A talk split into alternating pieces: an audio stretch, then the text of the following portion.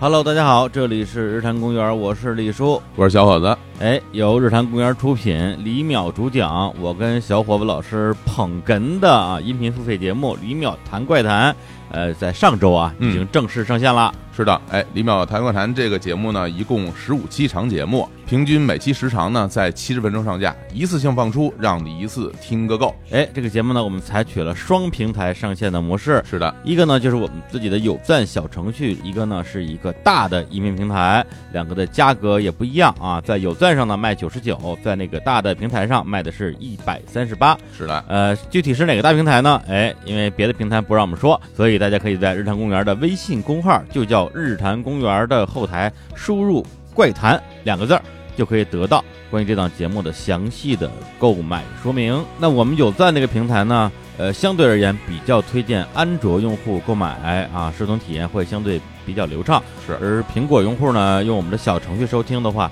有可能会遇到一些卡顿啊、熄屏的问题。当然，也可以用打开 Safari 浏览器来解决啊。当然，也可以啊选择那个大平台去收听，价格会高一点，但是体验会更佳。哎，我们这个李淼谈怪谈这个节目啊，上线一周以来啊，销售异常火爆啊。对，然后这个大家都说赶紧买，再不买就买不着了啊，售罄了。哎， 哎，不是，这也能售罄啊？ 这音频付费节目售罄，这事本身是一怪谈，我觉得。显示已卖光什么的， 这当然这这是胡话了，哎，但哎是节目本身真的十分精彩，我敢这个向大家保证，而且很多听众啊像还问呢，说这节目吓不吓人啊，是吧？我会不会不敢听啊？我在这儿呢，内容方面不能透露，但是我可以给您一个小建议，哎，建议就是啊，白天听，哎，行，那大家赶紧啊，打开日坛公园的微信公号，回复“怪谈”两个字儿去购买和收听。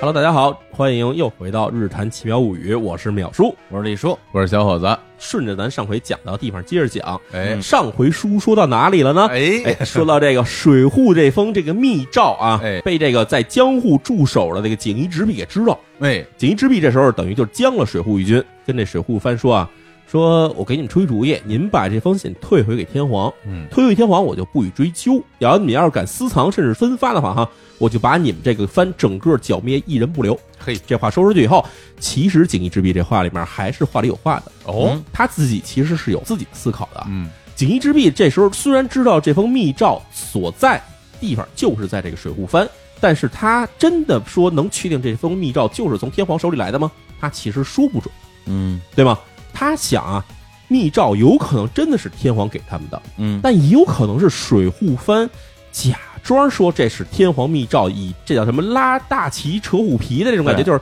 对吧？我狐假虎威，我说天皇给我密诏，其实可能他们自己转的。哦，假传圣旨，这样其实等于是锦衣直弼的这步棋，嗯说让你把水户藩的这封密诏退回给天皇。嗯，假如这封信不是天皇写的，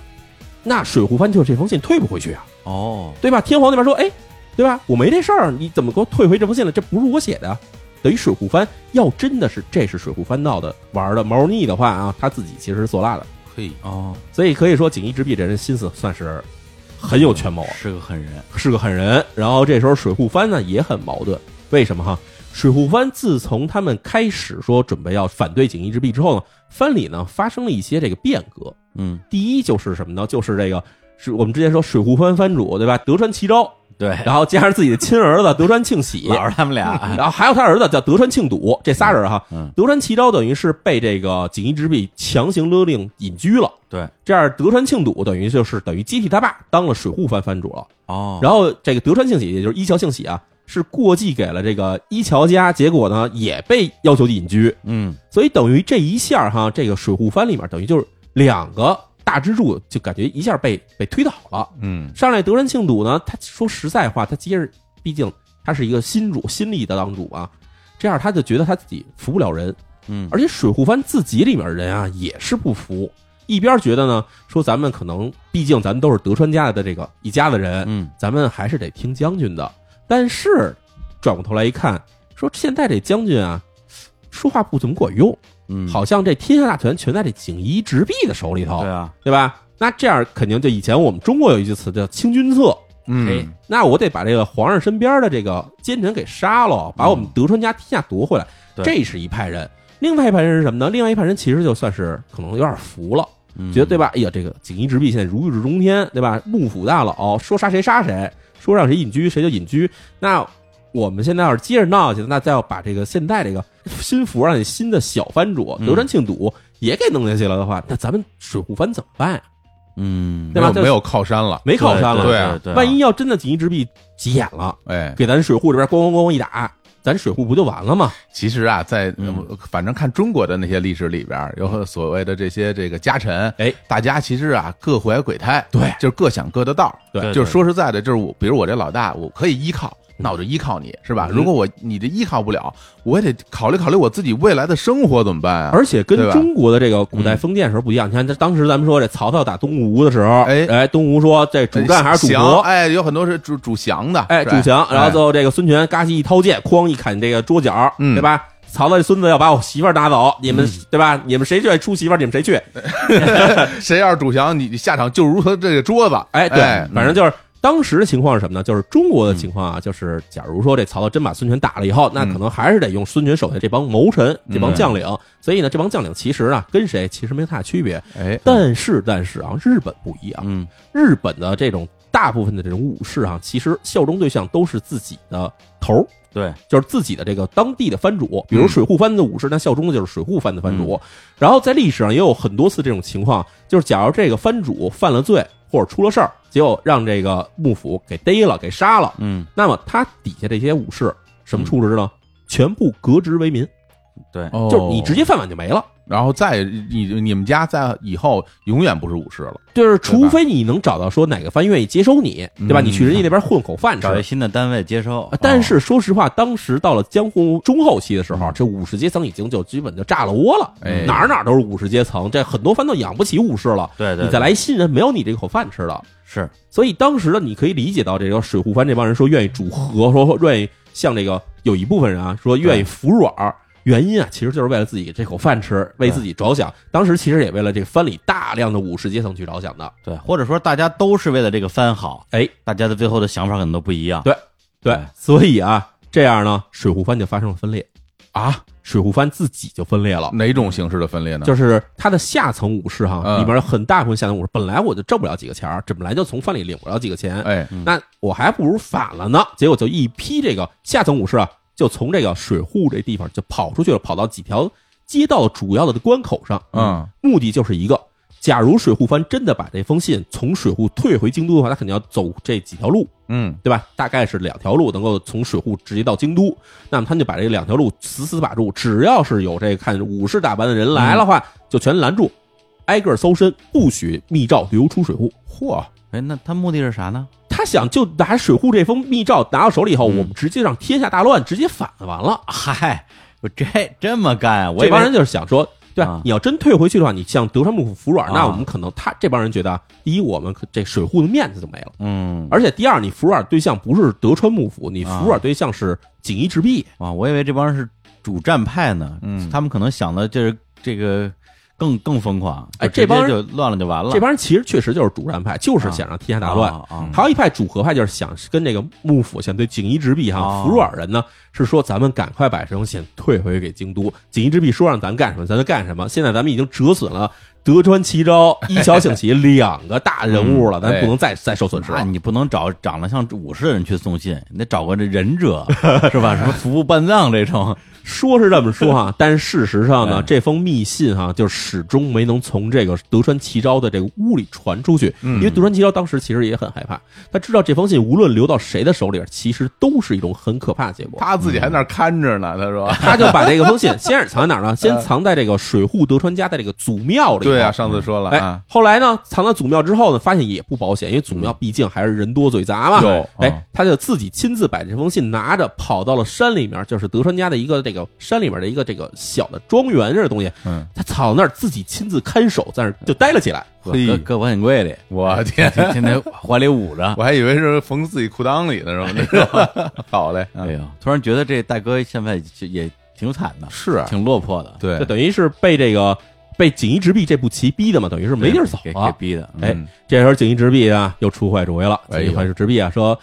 呃，我现在知道了，嗯说这封信我让你们水户藩送还给天皇啊，嗯但是你们迟迟不动手，嗯，迟迟不动手，那我只能得到一个结论了，嗯这封信不是天皇写的。哦而且你们水户藩为了造反，为了对吧为患天下，你们还把天皇抬了出来，假装说这是天皇的密诏，那这是什么？这是大逆不 道。我太牛了，这个右江一军，对你想想，就是他退回去了，嗯得罪天皇，嗯不退回去我就说你是假的，哎，我就是怎么着都不对的。而且我你跟你说，天皇那老狐啊狸，你退他，他可能都不见得认这话你说对了，其实我跟你说，啊。真要退位，天皇是绝对天皇不肯认？定说什么没听说过呀 这我我你不看认字我儿 我连字儿都不会写我，我没有对啊，我这儿啥也没有，我不认识啊，我 这对对吧？你别找我呀！对呀，我天，对，自从这个锦衣直弼开始就认定了这封信就是水户藩自己编的以后，哎他就马上开始了对于水户藩一系列在这个当时的日本整个国家之内哈，嗯所有倡导什么这个尊王，嗯对吧？要推翻幕府，甚至还有一些，比如说说我们这个要。强行攘夷，就是说，所有外国人我们都要一律清除出日本。嗯其实锦衣之弼这人，他自己的这政治立场是什么呢？嗯，他是第一，他要辅佐幕府，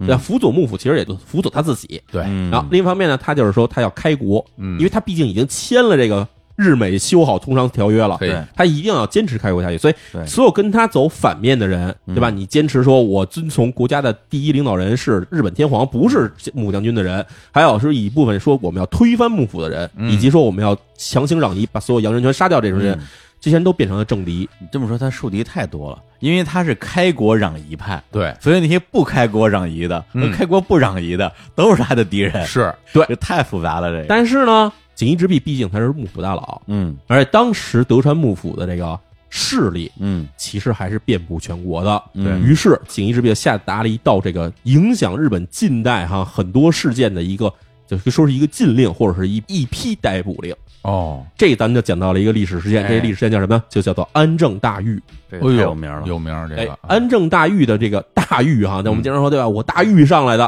哎，这就是这这俩字儿大。狱，哎门头沟大狱啊，不是那儿，大狱是大牢啊，哎对牢狱的这个牢啊安政大狱哈，安是那个安全的安哎，政呢就是政治的政，安政是当时的年号。对，然后呢，这个大狱哈，大就是说这这很大嗯，为什么大狱？就是因为它其实波及到了非常多的人，他肯定先下手的人就是水户这边人嘛，对啊，水户这边就三个人嘛，对吧？德川齐昭，对吧？德川庆笃嗯，德川庆喜，这等于爷儿仨。啊，庆笃也给弄了，对你毕竟水户藩，我现在要啊弄的就是你水户藩擒嘛。贼先擒王，哎，对，这仨人呢，给的是什么处分呢？叫做永久谪居。永久谪居，永久谪居跟咱咱说的隐居又不一样了啊。哦，隐居就是说你退掉官职，你退掉自己身份，嗯然后你就等于是自己待着去了。嗯这谪居是什么意思？谪居就跟惊蛰一样 啊，就是蛰伏，啊就是你要被禁闭了，哦，不让出门了，直接给你关起来了，禁足了，禁足哦永，而且还是永久谪居，就是说你这辈子别想出来了，那不是跟蹲牢一样了吗？就关小黑屋了。就是因为毕竟你是贵族，哦，我给你关起来的话，我还得给你找个什么什么，对吧？找个什么东西给你弄一下。哎，但是现在呢，对吧？你在水户藩里，我也不用你到江户来了，你就跟家待着。嗯对吧？你就天天不许出门，把这个屋门紧闭，不许跟人说话，永嗯久谪居。这仨是这么处理的。同时呢，还会处理一批这个维新志士，这个我嗯们后来说是维新志士啊。那其实当时呢，就是对这个德川幕府，包括对锦衣直弼不满的一批人。嗯对这里面还包括了一批这个很有名的学者，比如说哈，这里面提到一人嗯吉田松阴，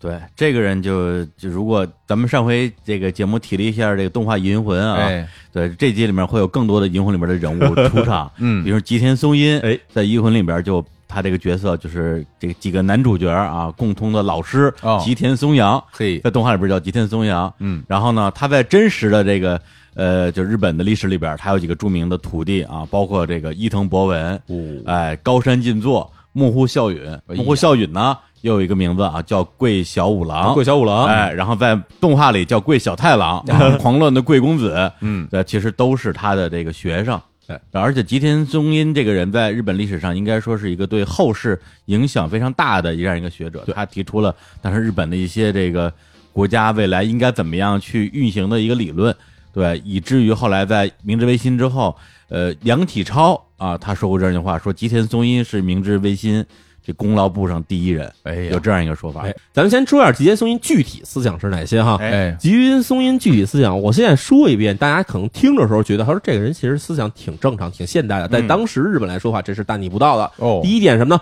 他说一君万民，嗯，万民平等。嚯，哎，就是说这天下只有一个国王，嗯对吧？那就是可能就是甭管是幕府将军还是这日本天皇，嗯除了他以外，所有人都是平等的。那就没有什么武士啊、平民啊，这都没有了哎，。这就完蛋了。这哎个，呦，这放在现在来看的话，其实这话是对的，嗯，对？吧？你就把选出一个首相来，选出一总统来，其他人都是平等的，这嗯也是正常的，这对吧？大家都平等。对但是当时这事儿是违反大天下大忌的，因为日本其实是分这个所谓的身份阶层的，是包括中国古代其实也是有身份阶层的，对吧？嗯对我们一说什么士农工商，士大哎夫，，对啊，嗯就是等于是把中间这所有的世俗上阶层全打破了，所有人都是平等的，这肯定没法容忍，对吧？对嗯第二呢，吉田松阴这人啊，他其实还是相当来说是有野心的一个人。嗯他提出了这个日本在这个建立了新政府之后，他当然他已经提出要建立新政府了啊。嗯，建立新政府要他干几个事儿呢？第一就是要吞并这个勘察家、琉球和朝鲜半岛，哎呀，然后第二呢就是要吞并一些周边岛屿，比如包括菲律宾这些地方。我这口气不小啊！哎但是你想想看，这他这想法其实跟后来日本这个二战时候啊是侵华基本想法是一模一样他的思想后来就发展成了日本的军国主义的嗯嗯那一套理论。嗯哎，对嗯，但是当时这个吉田松阴他提出这些事儿的时候，目的其实就是要建立一个强大的国家，嗯而且呢，他说要继承什么呢？继承中华正统，嚯，就是把咱他认为当时就包括其实前一段时间很多网上人家都在说啊，嗯这个满达子、满洲人，我们满族人，嗯进了这中原以后，把这个明朝一灭，所以呢，中国就不再是中华了，中华正统已经被消灭了。中华正统在哪儿？中华正统在日本。哎呀，然后结果日本人就说：“对啊，我们才是中华正统。我们作为中华正嗯统，我们有一个权利是什么呢？就是我们应该去讨伐蛮夷。嗯，所以他们当时就把这个说对中国开战这个事情上升到了一什么程度？就是正统对蛮夷的开战是一种征服产生。哦哦就他们是中华正统，哎而是这个这时候中国大陆因为是这个满洲人，对，因为满洲人是中国大陆是蛮夷，当时他们这么认为啊，哎所以他等于是在美化或者正当化自己的侵略行为。对对对对，所以我跟你说，每次有人提到什么是“亚山中后无中国”这事儿，我就特别生气。就是你这，你要承认这句话，你就是在承认日本是中华，中国是蛮夷，日本对中国侵略是正当的，这是完全胡说八道，胡说八道。对吧？嗯，然后咱接着说哈，但是呢，这个吉田松阴呢，这人并没有说真正提出来说如何去武力进攻，他其实当时说的就是，对吧？我们就等于用思想上去统一，同时呢，他还借鉴了中国的很多这种思想，其中有一个特有名儿的这人哈。吉田松阴自己承认，就有两个中国人是他的老师，嗯一个呢是文天祥，哦还一个呢就是王阳明。哦，王阳明，哎啊，嗯，所以呢，其实就是刚才李叔说这个康有为、梁启超这俩人，其实这两个人后来我们知道，在这个民国时候，他们也倡导说这我们要复兴这个阳明学。嗯，包括对其实这个阳明学在民国时期其实也是算是挺有名儿的一个事儿。对蒋介石特别喜欢，梁启超、康有为两个人开始去翻译或者是去阅读一些这个当时吉田松阴留下的一些手稿，还有他的一些书籍，然后从这里边去挑选了一些这个跟阳明学有关的东西，然后就等于是重建了这个阳明学。哦，是这么一过程。嗯当然这个说远了哈。然后呢，这个吉田松阴当时被逮捕，被逮捕的原因其实也很简单，就是说对妖言惑众，嗯，你带一班人，但你等于是教育了一帮人，说准备要推翻政府，是嗯对吧？而且这个吉田松阴活跃的地方，他还不是说我们之前说的什么水户啊这些地方，他活跃地方是在这个常州，就是现在的这所谓的山口这边，嗯哎，山口县当时其实叫长门，嗯长门长门国，也就是后来简称为常州这地方，在这地方被逮捕以后，其实有很多人去替他求情，啊哦但是锦衣直弼这人，他对吧不留情面，锦衣直弼说，对吧抓着的这种乱臣贼子一律全杀，所以锦衣直弼就用这种方式哈、逮捕了一批这个当时所谓的就是怀有这个尊王攘夷之心的爱国志士，逮捕并且嗯对斩首或者是令他们切腹，这些人达到了一百多人，全全死了，等于对全给杀了。哦，而且他杀说说听起来一百多人不算多，但是他这一百多人全是当时日本的知识精英阶层，明白，哎嗯，所以他等于用这种方法是把他跟他思想不一样的人就全剪除掉了。对对对，就是剪斩断思想，对哎斩斩断你的思想源头，哎啊哎，那这样这这事情你知道，杀人这事儿不是说把人杀了以后头点地了这事儿就完了，哦，嗯对吧？吉田松阴这种人，他还有一帮学生。对是，然后包括他杀了一批一批其他的这种各种地方的这种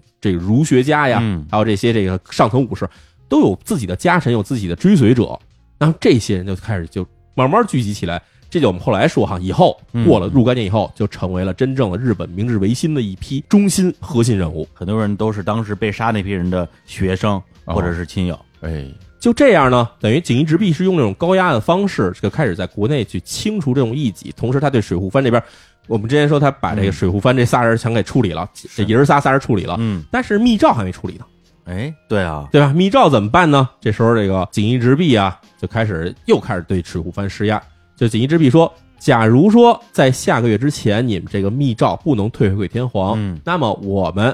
我现在不是罢免了你们的藩主了吗？嗯对吧？你们的这个老藩主不都拥有谪谪居了吗？哦，不管这些，我到时候该发兵打你们还是打你们。哦这样水户藩底下人真害怕了，对吧？就是我们都已经以为处理完了就完了，嗯哎还得处理，那怎么办呢？他们就开始啊，派一些武士啊，带着这个找到这个老藩主，对吧？嗯嗯这个德川齐昭，嗯说您把这密诏给我们，这不行的话，这水户藩可能保不住了。哎，德川齐昭把这个密诏一交，说你们拿着这个赶快啊去找天皇，对吧？就甭管是化嗯妆成武士、还是化妆成老外，对吧？你们赶快去，赶快去，对吧？嗯嗯 去去京都。结果这帮人出来以后，就发现啊，别说那几个著名的道路了啊，嗯连水户城都出不去了。就这帮这造反的人是非常愤腾了。哦，等于是他自己内部的这波人，对，是吧之前不是水户分分裂了吗？哎哎哎哎，然后那这样水户藩也不能就坐视不管呢，嗯于是他们呢出动了官军，开始跟这水户藩造反这帮武士呢就开始发生这争斗。内战了，内战，但是嗯这还没打起来哈，其实也就是互相的对吧，抢地盘儿，哎对吧？把争取把这路拓开，能让他们去京都把这个信还给天皇。嗯但是呢，在这中间发生几个事儿。第一呢，就是水户藩这所谓叫保木党，嗯，就是是支持把这个密诏退回给天皇的这个里面的一个高嗯官，被这帮这个造反的人啊给暗杀了。哦，暗杀完了以后，那水户藩想，对吧？终于冲突到了流流血冲突了，对啊，有那人这个牺牲了已经，有牺牲了。啊啊然后同时呢，这帮造反的人呢，其实也是算是挺有血性的哈。嗯，先后有几位这个就是等于是拒绝把这个密诏退给天皇这种造反的志士，嗯水户的志士哈，嗯就跑到了水户城里面，在城里面直接自己切腹自杀，嚯，以此明志，哎呀就是以，死告你说对吧？我们宁死不从。哎呦，啊，这样结果呢，水户藩没办法，就把这事儿也全报告了这个锦衣直弼，嗯啊说对吧？我们本来是想退，但是呢，现在我们这藩里现在已经乱成一锅粥了。对对对对，我得让您知道一下，不是我们不想去退对线，我现在出不去。 对，然后这锦衣直弼也很高兴啊，哎，锦衣直弼说对吧？我嗯就想 看你们乱，嘿对吧？你们这个对吧？德川齐昭对吧？之前不是班班还骂过呢吗？我呃，觉得这特有意思啊！就是咱们这个第一集节目讲的时候，觉得锦衣之弊这人呢，就是特倒霉，是这替罪羊，而且就是、就天天在家里就琴棋书画一孩子，嗯莫名其妙就推到这个位置上了。其实心里呢是对他抱有某些同情的，就有有一，点的，就是这一集大逆袭了，嗯，就是特别像以前看的那些老的那个香港电视剧，就男主角一出来是一傻白甜，哎然后后来就开始报仇，就特别适合什么黄日华这种角色，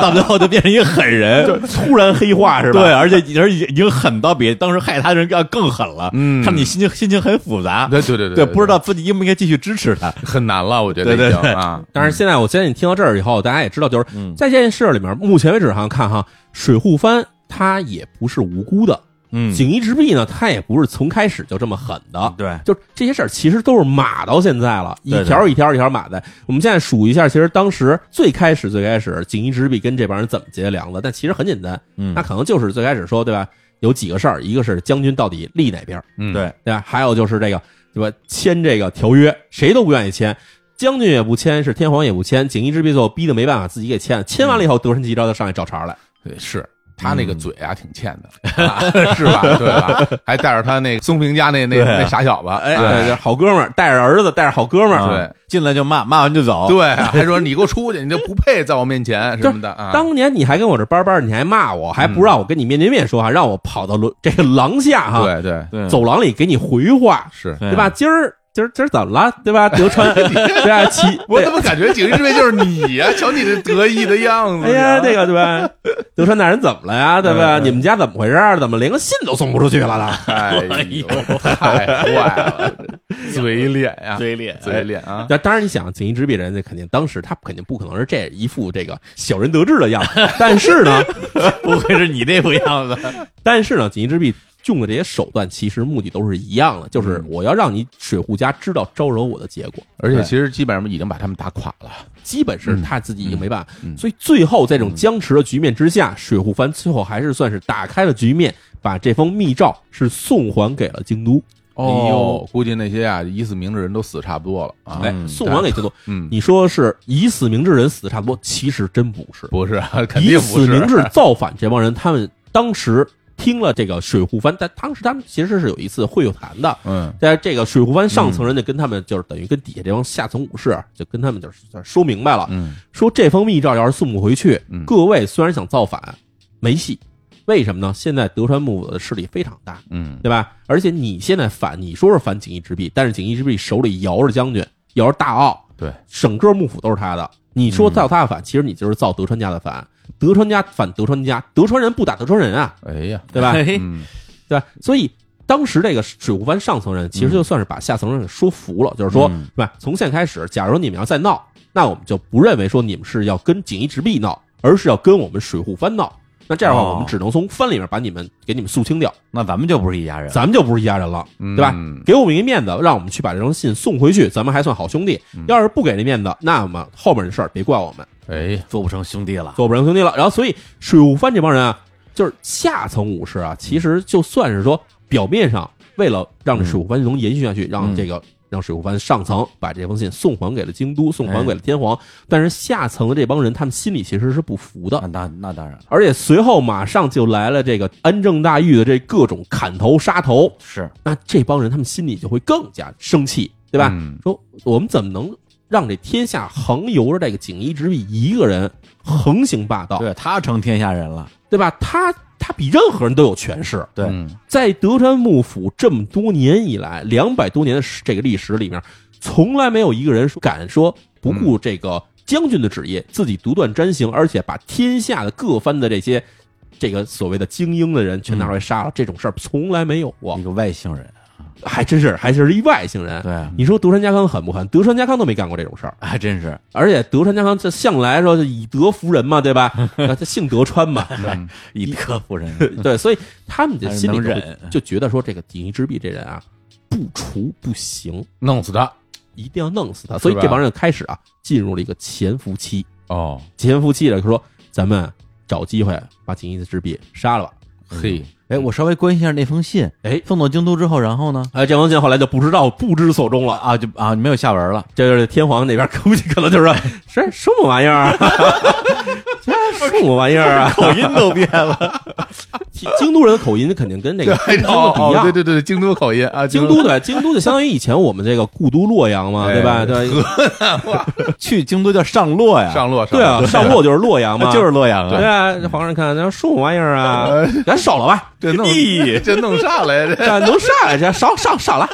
就咱就给烧了， 反正这开玩笑啊，但是反正这封密信呢，后来就不提了，因为毕竟其实真的把这封信密信再提了出来再说的话，锦衣之弊也不敢去追究，为什么呢？毕竟那是天皇，嗯，你再厉害，你是幕府的大佬，对等于是你是将军，幕府将军的直臣，嗯，幕府将军是谁的直臣呢？幕府将军是天皇的直臣，名义上是这样的一个关系，所以说你等于是天皇的臣子的臣子，对，嗯你怎么敢说你再去向天皇追究这事儿是你追究不了的？对，嗯，他这是一个就是博弈的关系。是中国古代有好多衣带诏啊，嗯就是皇上被架空了，然后对衣带诏传出去，想让找人救自己。但有的时候这皇上确实被杀了，嗯很多时候呢，他传出去之后，这事儿就不了了之了。对啊，对，因为吧？当因为当时这个权臣的势力还没有达到，或者他野心还没有达到，说我要杀了皇帝，自己当皇帝那个份儿上或者说他对皇上还说我要利用皇上还有利用价值啊！对对对对吧？他找董承去了，对吧？哎对吧？那你看三国时候到什么时候才才敢称帝啊呀、大家称子敢称王，嗯哎啊对吧？那时候皇帝都在呢，对没有对人敢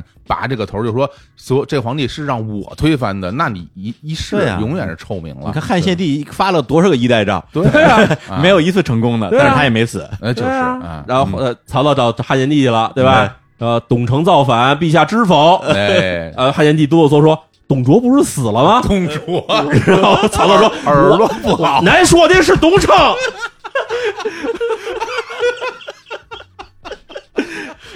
哎呀，曹贼啊，曹 贼！臭匪说：“对，陛下又拿到了一封您的衣带诏，还给你， 又让你给接住了。能咋整的？ 闹啥嘞？”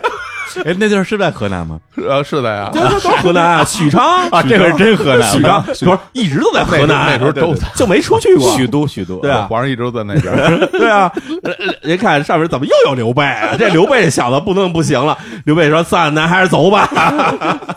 刘备，我就是一卖鞋的，这个跟我没关 系。好好说，这好好还是说不认字儿啊，对是这样说。哎所以咱们就得说啊，这个嗯，锦衣之弊其实对这封密诏的这个追查哈、嗯其实也就是一个由头，行，嗯等于是他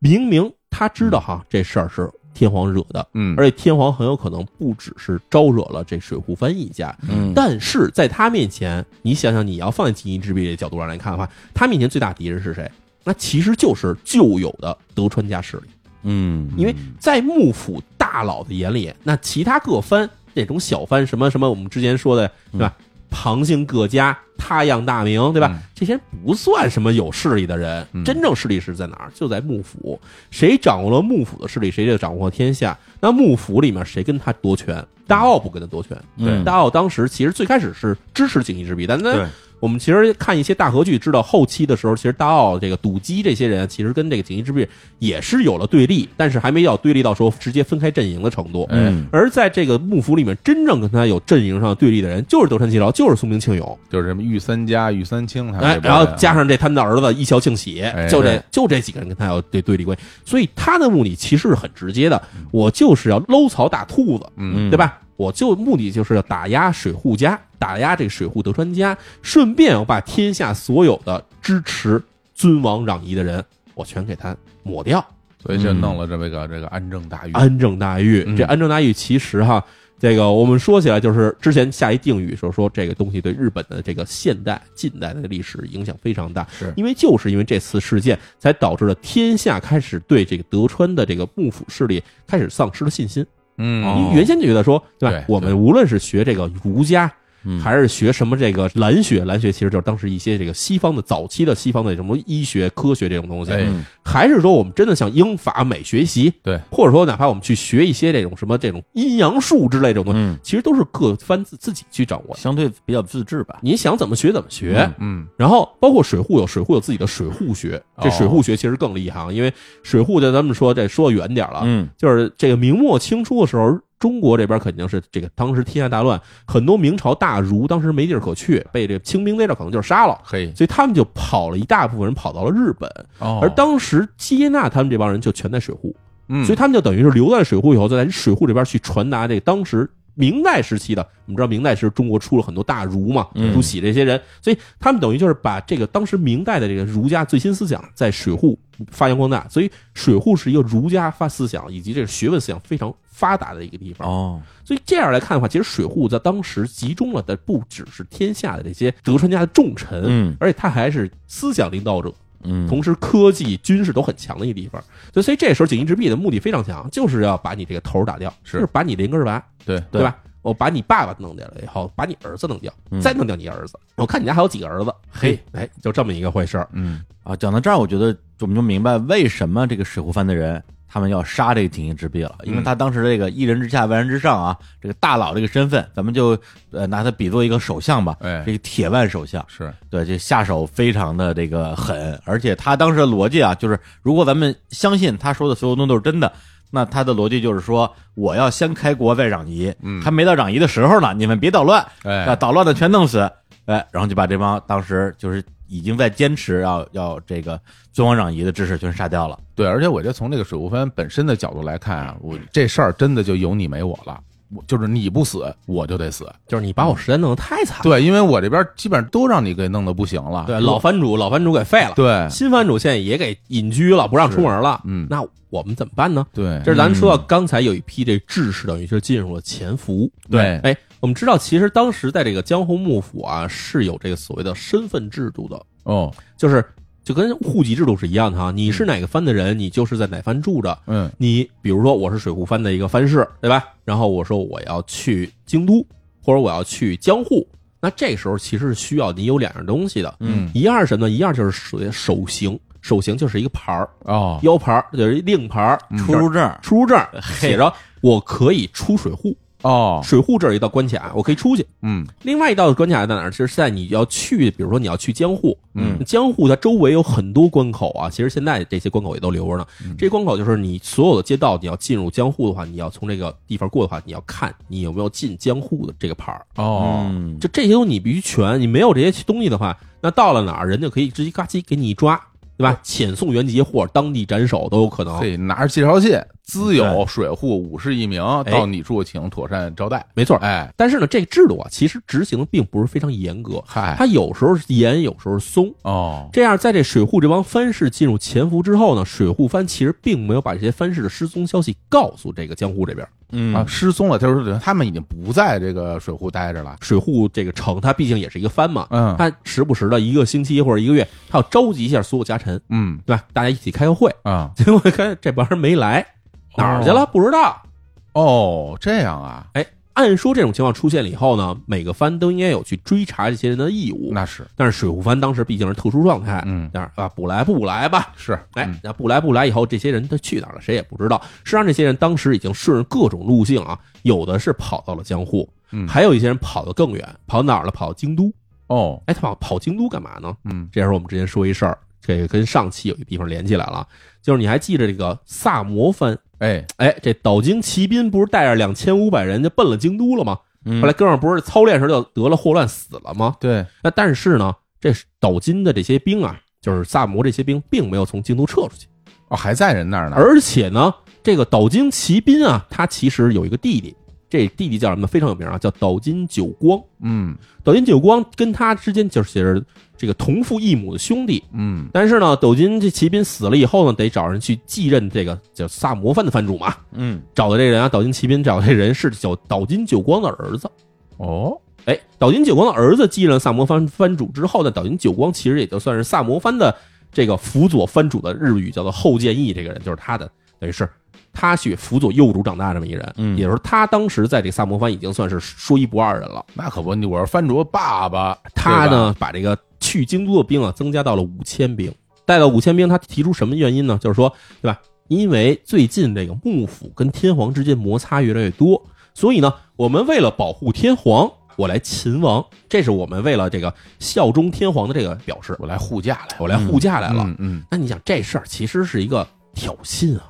对啊，嗯，对吗？那你说你要保护天皇，那你就说有人要危害天皇，哎那那你说你你说谁要危害天皇呢？哎，那不就是在说嗯锦衣之弊吗？对，反正我不说，谁人就是谁，哎， 哎， 对吧？对哎，对，屁准先知， 就是，哎对又来吧了？你你自己不服，谁说谁不同意，就是说的就是你，哎，对对啊，哎说你反对这事儿，就证明你心里有鬼。对吧？哎，所以呢，当时在京都已经做出这样政治姿态，就是岛津家萨摩藩，嗯萨摩藩就是说，对吧？甭管天下是谁的，我们只承认天下是天皇的，而且我们要保护天皇。嗯，就这个话说出去以后，马上就得到了一批人的支持，你看，这就是水户逃出去的那帮人。哦，水户那帮人，他逃出来，他们虽然是德川家的人，他们不一定真的觉得天下是天皇的，但是呢，对他们来说，他们只反对锦衣之弊。对，哎，对，谁反对你？甭管天涯是谁啊啊，我反对锦衣之弊，你也反对锦衣之弊，咱就是战友。嗯于是水户的这帮人就去找了萨摩藩的一帮人，嗯，对吧？说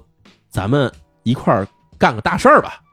哎呀，这个萨摩藩这帮人啊，嗯说实在的，就是我听他们之前这些这些做法，包括他们现在这个假装秦王，实际上他那儿不就想捞点好处的那那个用意啊你说的对，啊，这个萨摩藩来这个京都，其实就是要捞好处捞，好处嘛，而且啊捞的不是普通的好处，捞的是什么？捞的是政治上的面子。对对吧嗯？别的天下的人都被这锦衣之弊压成那样，嗯我们五千兵进了京都，嗯证明天下我们还能撑得住。嗯哎，所以水户藩这边找到萨摩藩人说：“咱们一块儿天下干个大事儿吧。”哎萨摩藩这帮孩子，你知道这脑子都发热 呀，对吧？好啊，好啊，来来来。说实在话，萨嗯摩其实在中国的这个地区上来分析的话，其实就相当于这个西南地区的人了，嗯，对吧？而且性格上也像，就是他们其实非常能打，是打仗对非常厉害而，喝酒也很烈，非非常非常厉害，而且这话呢，一般人也听不太懂。嗯哎，对，反正有点像中国西南地区的这种性格哈。嗯所以他们呢，当时一听说这事儿，说行，没问题，跟你们干。干嗯干嗯 这这帮人一帮小伙子哈，嗯这个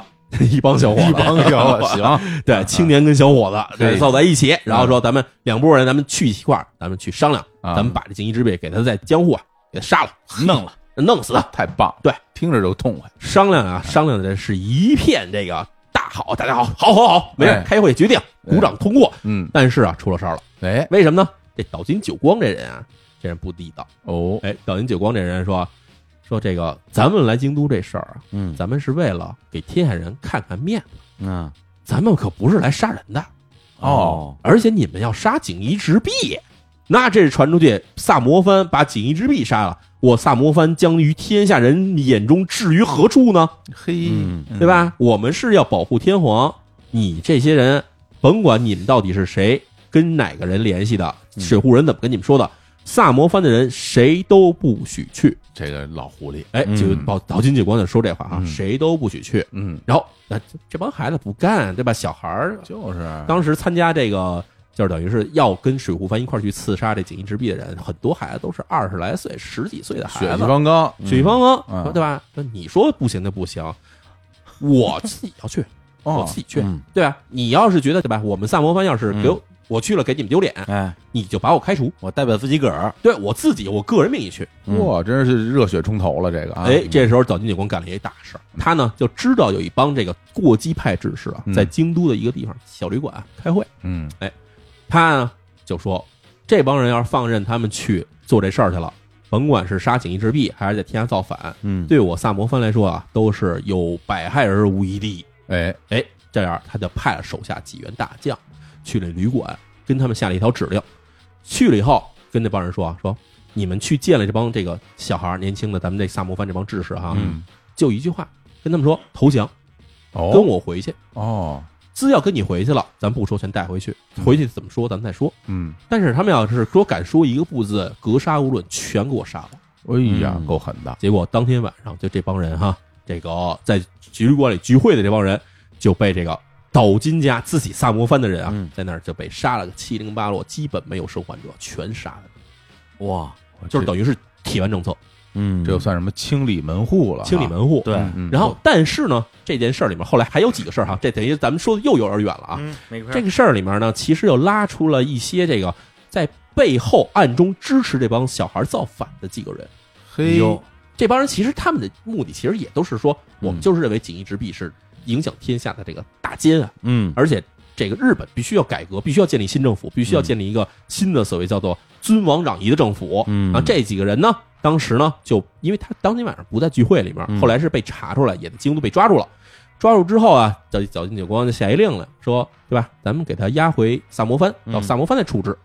但是啊，这句话其实是一个借口。这帮人被押送，押送就是等于从京都一路回到萨摩藩，回到九州岛的路上的时候，负责他们押送的人知道岛津久光说这话，说咱们押回去回去再说这话是什么意思，什么意思在路上就把这人全给杀了，而且是不让他们进入萨摩藩杀的。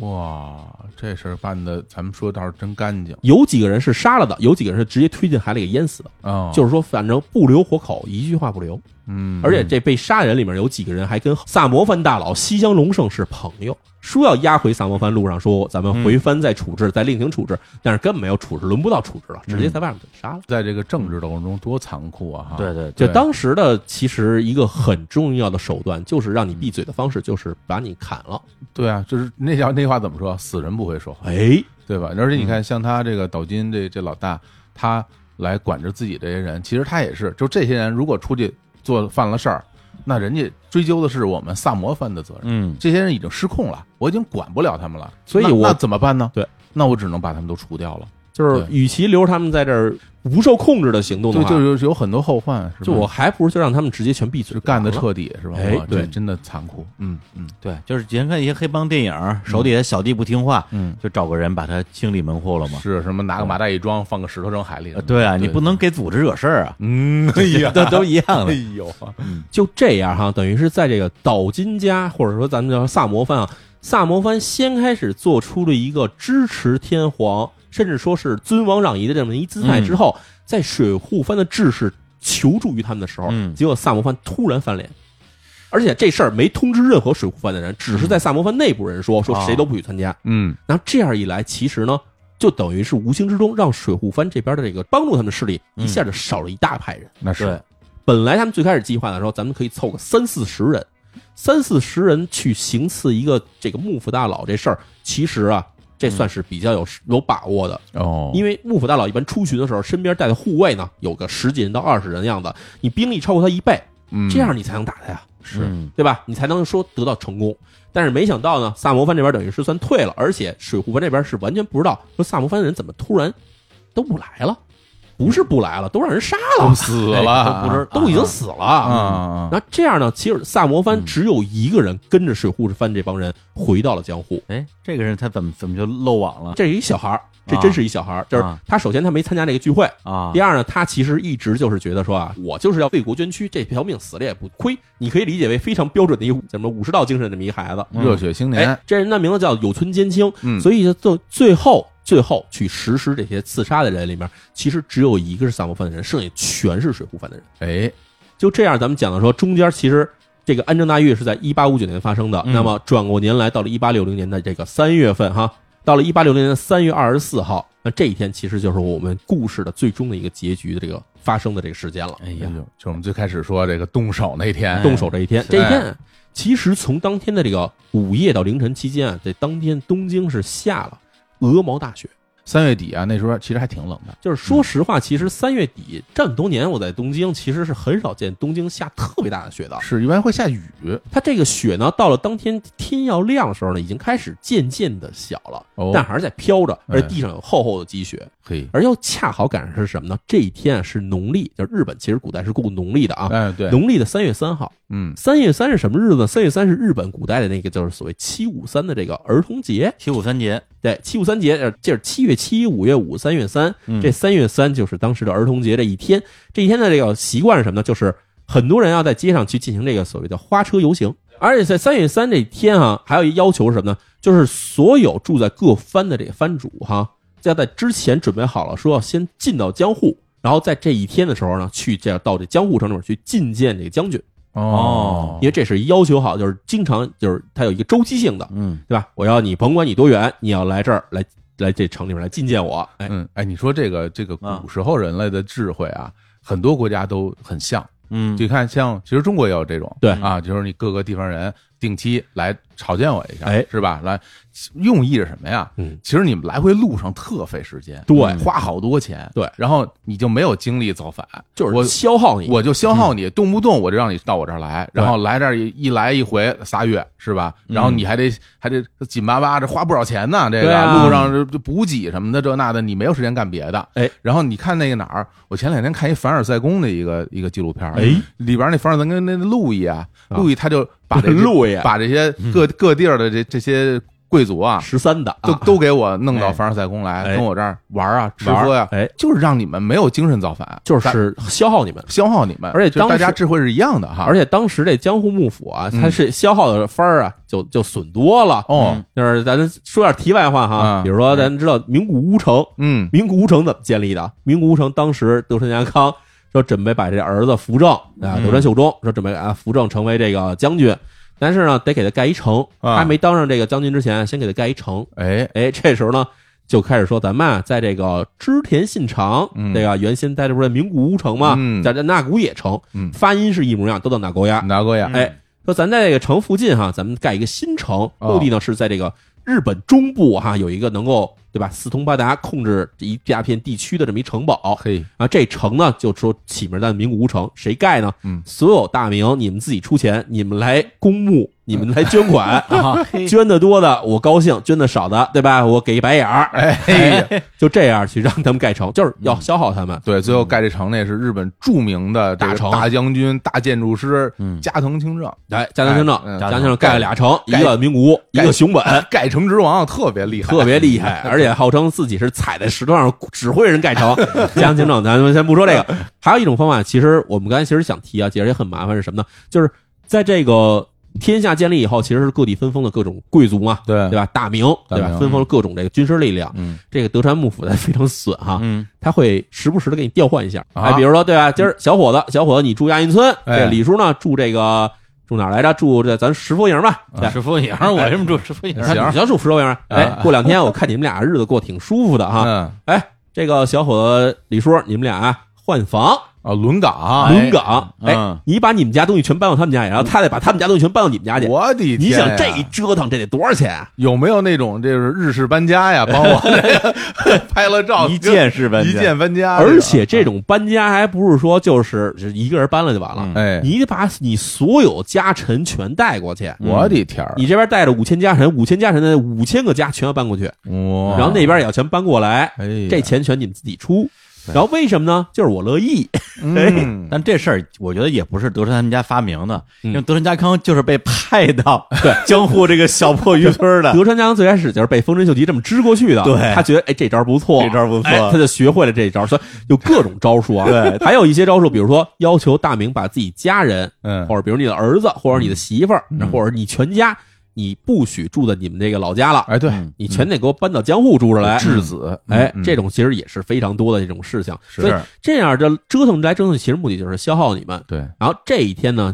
这个三月三号，咱说回这件事儿来，哎，让这个些大明各地的藩主来去觐见将军，其实一方面是为了消耗你们，另一方面呢，其实也是为了显示将军在天下的威望，对嗯对吧？我在这儿待着，下着大雪，你们都得哼悠哼悠来见我来，这个我多有面儿啊，嗯，对？吧？咱们说锦衣之弊哈，哎锦衣之弊本来就是幕府大佬，所以他一直就住在江户。哎那他住的地儿在哪儿呢？他住的地儿其实啊，就离这英田门不到五百米的距离。嗯嚯，你现在来咱们要去英田门，知道就是皇居那个靠近南门的这么一地方吧？嗯英田门，英田门对面这其实就是什么大手厅啊这一片地方，嗯其实也就是锦衣之弊当时的宅邸。也就是说啊，他跟前儿有一有一红绿灯路口，嗯这个等一红绿灯，等变绿了就走过去就上城了，出不出护城河呀？肯定是护城 河外头啊，哎混到外头了不太合理了，是吧？他毕竟还算外城。哎呀对，出门就上班，哎呀，真是过了河过了桥就进城了，哎对这么近，对哎呦，那都是跑步的，周围 对吧？他不就下雨的时候从那地铁里面穿过去，可能就上去边了。儿赏樱花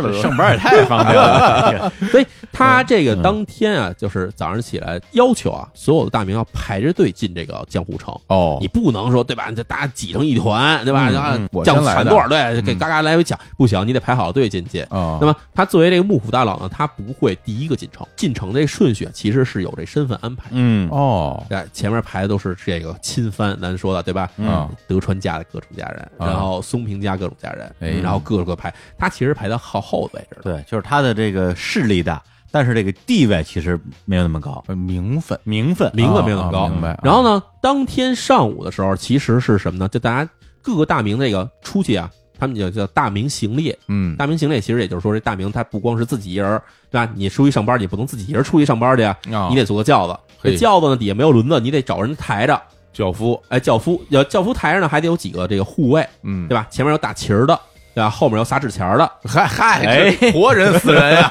咱俩人别胡说啊，对，啊反正就是他这行列还是挺长的一个啊啊人，就啊是根据你家里有钱没钱、地位高低啊，其实这人数啊，有的时候多的时候可能三十多人、四十多人，不老少，少的呢差不多也是十人左右，是嗯这么一个行列。所以这当天啊其实就大家顺着这江户城大门啊，嗯排到了他们锦衣家门口了。哦，锦衣家一看，对吧？我们不用着急出去，反是正对吧？门口都排着队呢。队尾就在我这儿，对哎，队尾就在我这儿，嗯我等会儿再走。是，然后，啊然后这时候江户这个老百姓啊，他也比较讨厌。江户老百姓平常没见过什么。嗯哎，就跑在路边上就看热闹去了。哎呦嘿，这大爷你看那个，哎，穿的漂亮啊！啊然后，那哥们儿怎么长得跟黑猴子似的？哎 就反正大家全围着，就过就是嗯你一年这到头儿你看不见几次景儿，就是各地来的这种大名，他嗯来这时候其实都是为了，一方面为了显示自己的地位啊，对嗯一方面肯定要炫耀一些什么，嗯嘿所以这些人啊衣装都特别好看，嗯大家就最哎呦好看好看好跟看。看祭典似的，是吧？有点像可能看像比如说什么伦走秀啊，哎对啊伦敦走秀啊这种的天神记什么那哎种，对大马路上来回溜达那维种。密，哎嘿，大明穿那样，维密内衣，带着大翅膀，我忽山忽天我天，这大雪地，三月底多冷啊，好家伙，又真好看，下着大 雪，穿着维密，都是大老爷们儿老爷们 儿的维看密这，个，那就不是维多利亚的 秘密了，那是维克多的秘密。我天，来来来来来，来，所以呢，这个大家都在这围观着看的时候，嗯，这路边儿聚起了越来越多的人，嗯哎因为大家其实知道这个。去过东京玩的人知嗯道哈，就是其实就是现在所谓皇居，现在皇居其实就是以前江户城。是这皇居的这个东侧面其实马路非常宽，当时其实也很宽，啊，而且呢，这这边其实就是隔着护城河啊，中间这些路上其实排的还是就是你要排这些队伍什么的，还是看起来还是很整齐的。是是是，然后又下大雪，这些人又又没法走，只能在那排队呢，所以大家聚的人越聚越多，越聚越多。然后这时候就有很多人就混迹其中，哦，就混在围观群众里，混在围观群众里面，而且还有一点什么呢？就是当时我们知道这个日本其实是有身份制度，就是你你是武士阶层，你才能带刀，嗯，对对？吧？你不是武士阶层，你老百姓的话，你带刀你就是死罪。是对，那这帮人他们其实伪装的是把自己伪装成老百姓，所以这帮人他们带刀全裹在自己的那个蓑衣里面。当时不是下大雪吗？全穿着蓑衣呢，这刀不是挂在腰上，全嗯是裹在蓑衣里面，这么抱着戴相当着，于雨衣吧，其实就是雨衣，嗯就这么抱着戴着。其实谁也看不出来他是什么，戴一草帽，呃哎戴一斗笠帽，然后哦，穿一身这雨衣，在这儿站着看看。嗯，看，等着啊，等着，就等一个事儿，哎就等这锦衣之弊从他们家里出来。嘿，哎，嗯锦衣之弊当天上午的时候啊，其实呢，他不光是当天上午，其实几天之前他已经得到了一些密报。哦，就是这密报是什么呢？密报里面说啊，说有一批从水户出来的这个浪人，浪人是什么意思？浪人就是在水虽然是武士，但已经失掉了武士阶层身份的人。说有一批水户浪人啊，嗯近日潜入江户，恐对大人行刺，哟万万小心都。知道了，哎，他们已经知道了，哦，锦衣之弊收到这封信之后，他其实马上干了一事儿，就是立刻命令说，让所有进入江户的人严格查他们的身牌儿，嗯，就所有没有腰牌儿的人都不许进来。哎，那这个其实是能有什么作用呢？我们知道，其实这个东京周围其实都是山地啊，哎，对吧？出去这一圈以后，很多都是山地，山地他们把这重要的隘口全给把住之后，这样这帮志士他们要想进东京的话，只有两种方法，一种方法就是趁他这个关口这个严查之前潜入。嗯对还有一种方式呢，就是你从这山里面翻过来，哦当然这就很险了。这难，还有一种方法，但但还有最后一种方法，就是算不算太正规的方法，嗯就是你混在有正规的手续的人的这队伍里面进来。哦，一堆人，比如说啊，这个从水户来一个大官儿，这大官儿手里有一个这个集体用的令牌儿，他哎混在这帮人里面，他是能进来的，对，就是有有有车证，嗯然后车上人就不查了啊明，白了类似于这种是这样。然后当时其实水户这边其实也是已经知道了，说有一批人可能要做一些过激的事儿，嗯跑到江户可能要干点坏事儿，所以水户当时就开始，就之前他们其实已经意识到有一批人消失了，找不着了嘛，，对，然后这时候开始说要严查，挨个查，给我挨个找这帮人到底在哪儿。嗯，结果发现这帮人啊就集体消失，而且都是之前那些反对把这密诏交回给皇上的这帮人，那是，嗯所以这帮人这水户就开始着急了，嗯水户就开始给这个里面消失的几个地位比较高的这个藩士啊，就发了召回令，对你必须回来，你必须给我回来，对吧？甭管是怎么样，现在停止你所做的一切事情，给我回到水户来，给我乖乖待着来。但他找不着人，你怎么发召回令啊？他们知道这帮人去哪儿了，知道这帮人就在江户呢。哦，而且这帮人他们有了到江户以后，因为毕竟他自己身份很高嘛，嗯这样就是比如别的藩的人、嗯或者本藩人一看见他就知道他是谁，啊，认识，这消息都传回水户去了。嗯啊然后然后这个召回令啊，从水户发出去的路上就被水户这帮爱国志士给直接截杀了。嗯哦，就宋令这人就，松令人就被这个水户就埋伏在各个路上，之前不是还有各种造反的人吗？啊，直接截住就给杀了。这个在日本啊，当这个来使啊，嗯，真的太危险了。对啊啊，你给这个天皇送也让天皇弄死了，对啊然后给这帮人从野洋人弄是死了啊，就咱们这这两期节目展了多少来使了？就是啊，不能跟当这个专斩来使，专杀邮递员，就是太危险啊！所以呢，等于是水户发这些召回令，就是根本没有传到这个在这个江户埋伏的这些人手里。嗯而江户埋伏这些人呢，其实大概有二十多名，嗯这边他们自己还做了分工，哦，里面有十几名人啊，大约十八名左右的人是就是当天啊负责下手的人，哦，就是负责你去上去杀人的人，那其他人呢？其他还有一个有一个组长，有一个副组长啊组长跟副组长两个人呢是作为这行动指挥，两个人不参与动手。嘿然后呢，除除了组长跟副组长之外，还有一个是做一个监视，啊，就是监视这人是干嘛？就是在旁边看到这些事儿以后，给他记录下来，然后做一个佐证那么一个 人。我天，自己带史官，记录员就是他得有一个记录员，得有一个工作员儿，啊，啊，对，有一工作员儿，有一个组长、副组长啊，干活人全是底下的人。这个不干活里面就包括我们之前说那个萨摩翻来那个孩子，啊，那那孩子干活有村金青，哎哦他也是负责砍人的人，而且他自己要求说，我一定要当先锋，我就要上去砍人。嘿，嗯哎，就这么一个孩子，所以当天这安排，可能当天现场啊，除了这个现场埋伏的这十几个人以外呢，还有两个人，就是我们说组长、副组长这俩人，嗯其实是在这个江户的各个地方啊等着听这胜利的消息。等着同志们给我传来消息。而且在这事件之前，他们已经做好了准备了。他们说什么呀？就是说这个事儿是一个对天下的革命。嗯把锦衣之弊杀完以后，这事儿不是到此就结束了，而事实上是恰巧是我们革命的一个开始，这是一个旗号，嗯对，打响第一枪，这是我们这起义的三枪，对吧？哎哎，对，所以呢，说各位把这个锦衣之弊杀掉之后，要注意几个事儿。第一，就是一定要确认锦衣之弊确实死了，哦，这是咱们杀他就一定要杀死他。对是第二呢，除了负伤太重的人没办法，只好比如说自己自裁之外，剩下人一定要保留自己的性命，留下自己的这所谓革命火种，咱等着下一次继续。那是本来就没多少人，一共是十几个人，嗯对啊，嗯所以当时已经做好这种决定，而且还想好了几个方向哈。嗯，假如说咱们这事儿成功了，哎，哎，假如说成功了以后，各自去分散逃跑，按照自己当时设定好路线哈，十几个人按照四五条路线分散逃跑，这样防止被抓住。哎嗯然而逃跑成功以后，第一件事儿先跑出江户，嗯，然后呢，别往水户跑，因为咱往水户跑的话，回去以后会给水户藩带来一些麻烦。哦而我们要往京都和萨摩藩跑，哦，因为萨摩藩是我们的同志，他当时人家还觉 得啊，萨摩藩是帮助我们的哎人，这是一种这个方法。假如说行刺失败，哎行刺失败的话，我们每个人都要咬死了说自己是跟水户藩没有关系的人，嗯哦，防止牵连我们的水户藩。说自己是锦衣之弊啊，不行，自己杀 自己， 霸道了，就是他们实际上这个十几个人，包括这个组长、副组长这几个人，在出发之前都已经写好了向藩里的所谓叫请辞书，哦，就是我以前是对吧水户藩对嗯吧藩士，我以前是水户藩上士，所有这些东西我全写好了，说说嗯我自己自愿辞去水户藩的这个身份，所做一切事情与水户藩无关，所以这些事情全写好了，交在了这个组长和副组长手里，那就真是浪人了，是就吧就？自愿放弃身为份。单位了，哎嗯然后这些人啊，他们当时其实准备的武器还挺厉害的，有刀。嗯，同时呢，还有左轮手枪，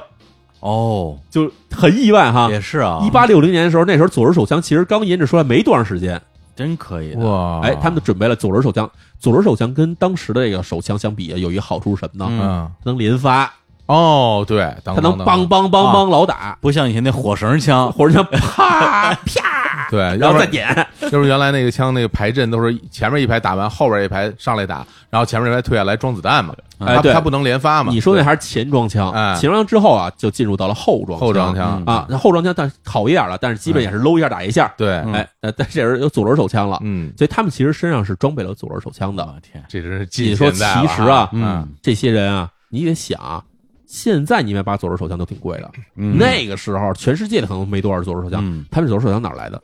哪来的呢？美国人给他们的吧，是不是？我就是美国人，小何老师，哎呀，真的不是人，人家锦衣纸币要开国的， 你美国人弄它干嘛呀？就美国人不管，只要我们能卖，我们有钱挣就行。哎，管这倒是啊， 管你卖给谁啊，是吧？他这战争里边不是卖两边吗？他们不是老干这种事儿吗？是吧？所以咱这些事儿我们就不深究了啊。 对，所以这天这个情况就是这样。当天上午啊，这锦衣之笔在家里等着。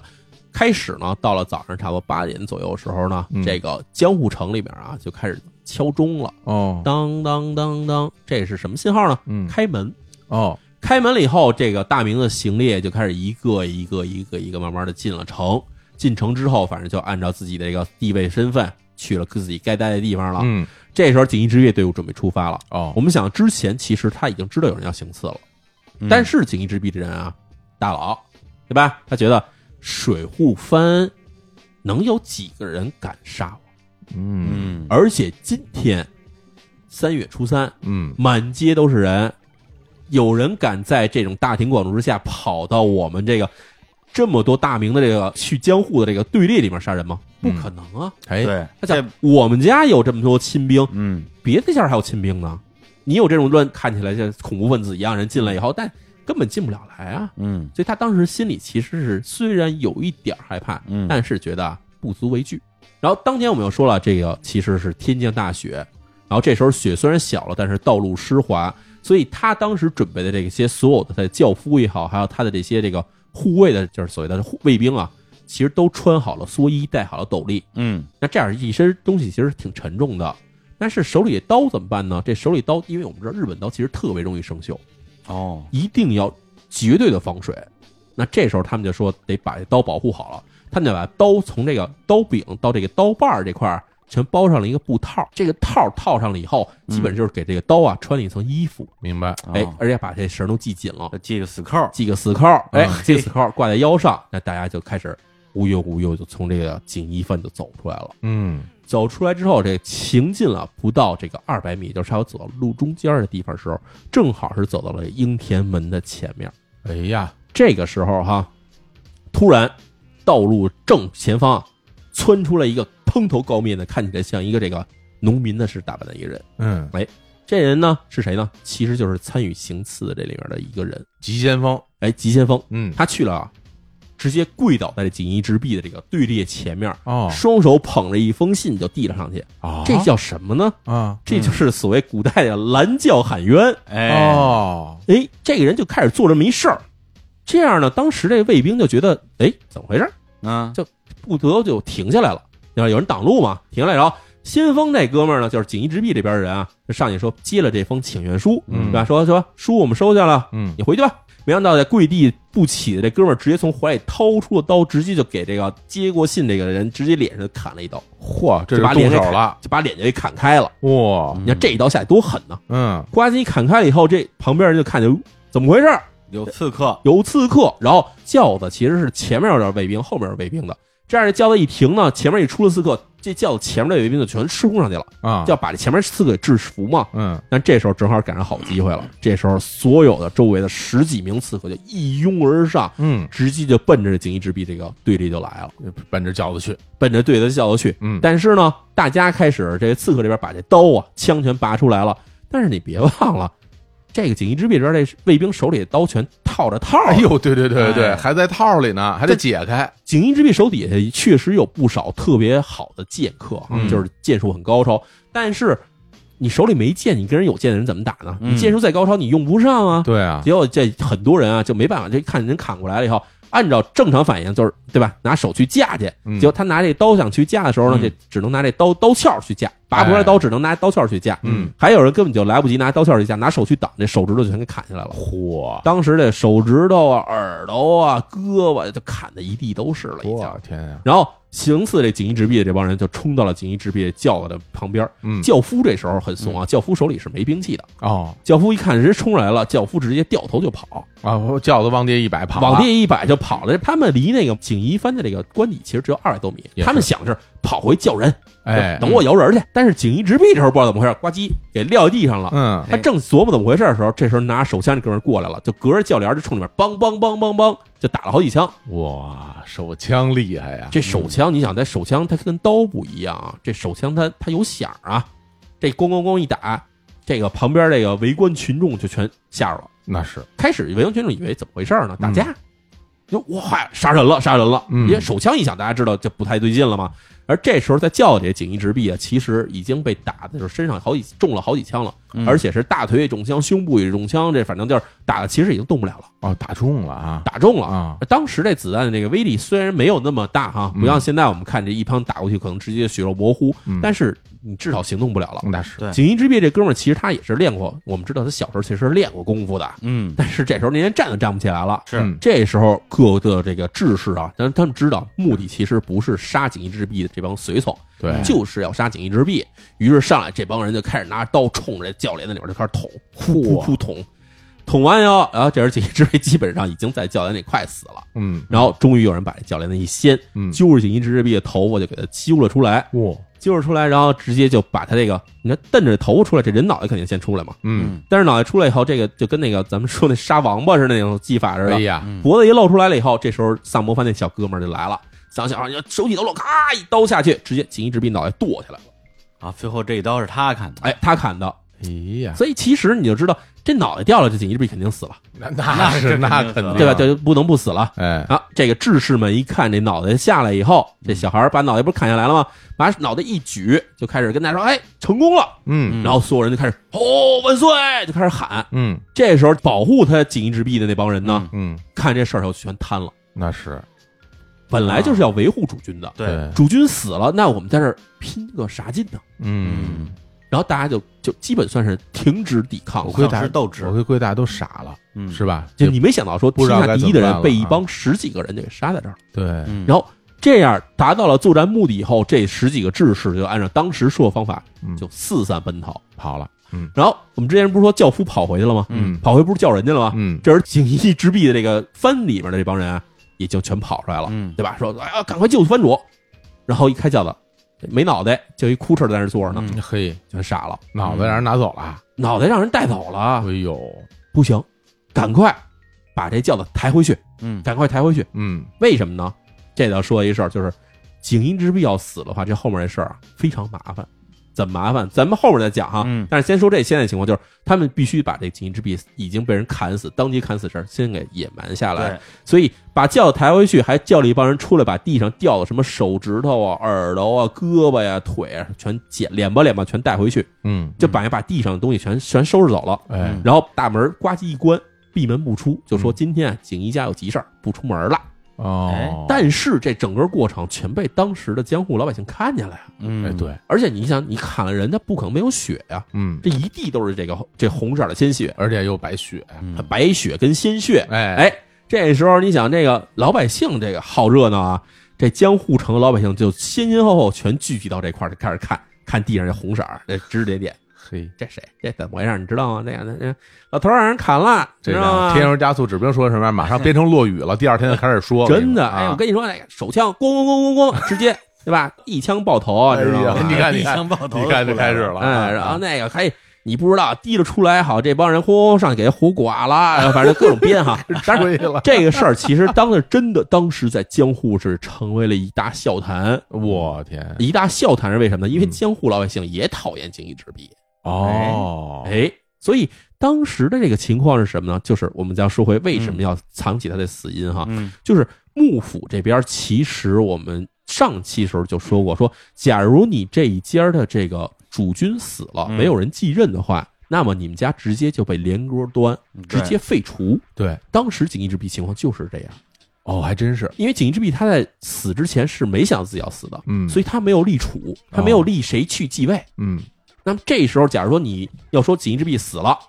还没有继位，没有正式的这个继承人的话，那江户幕府这边其实是有借口直接把你们家给废了。削藩了，取消了，削藩，嗯嗯嗯要不就干脆说，对吧？我把一桥庆喜给过继给你们家，叫锦衣庆喜继承你们家得了。这哥们儿这哥们儿到底有戏没 戏？其实我挺关心他的。是咱接着说，哦对，哎是所以这就样是各种事儿，其实都对会对锦衣藩有很不利的情况。哎，所以锦衣藩一定要不让说锦衣之弊已经死了。于是当天，其实锦衣藩就对外宣称说，锦衣之弊陷入了重病，哦，哎，重病突然病倒，嗯，不能见人。哎，哎，然后这事儿不往外说，但是呢，江户老百姓知道锦锦衣之弊被被砍了，那是脑袋都没了，对，然后江湖老百姓也损啊，嗯江湖老百姓说，人家说，哎，你知道锦衣之弊得什么病了吗？哎，说我不知道他得什么病了，但是呢，他好像卧床了，嗯，哎，而且卧床啊不用枕枕头，嘿呀，真是够损的 啊！嗯哎，原话啊，当时原话哈啊，哎卧床不用枕枕头，嗯，然后还有人说，哎，这个得了重病得吃药啊，嗯说这个这得了重病吃药，估计得从这个肚脐眼往里灌了，哎呀，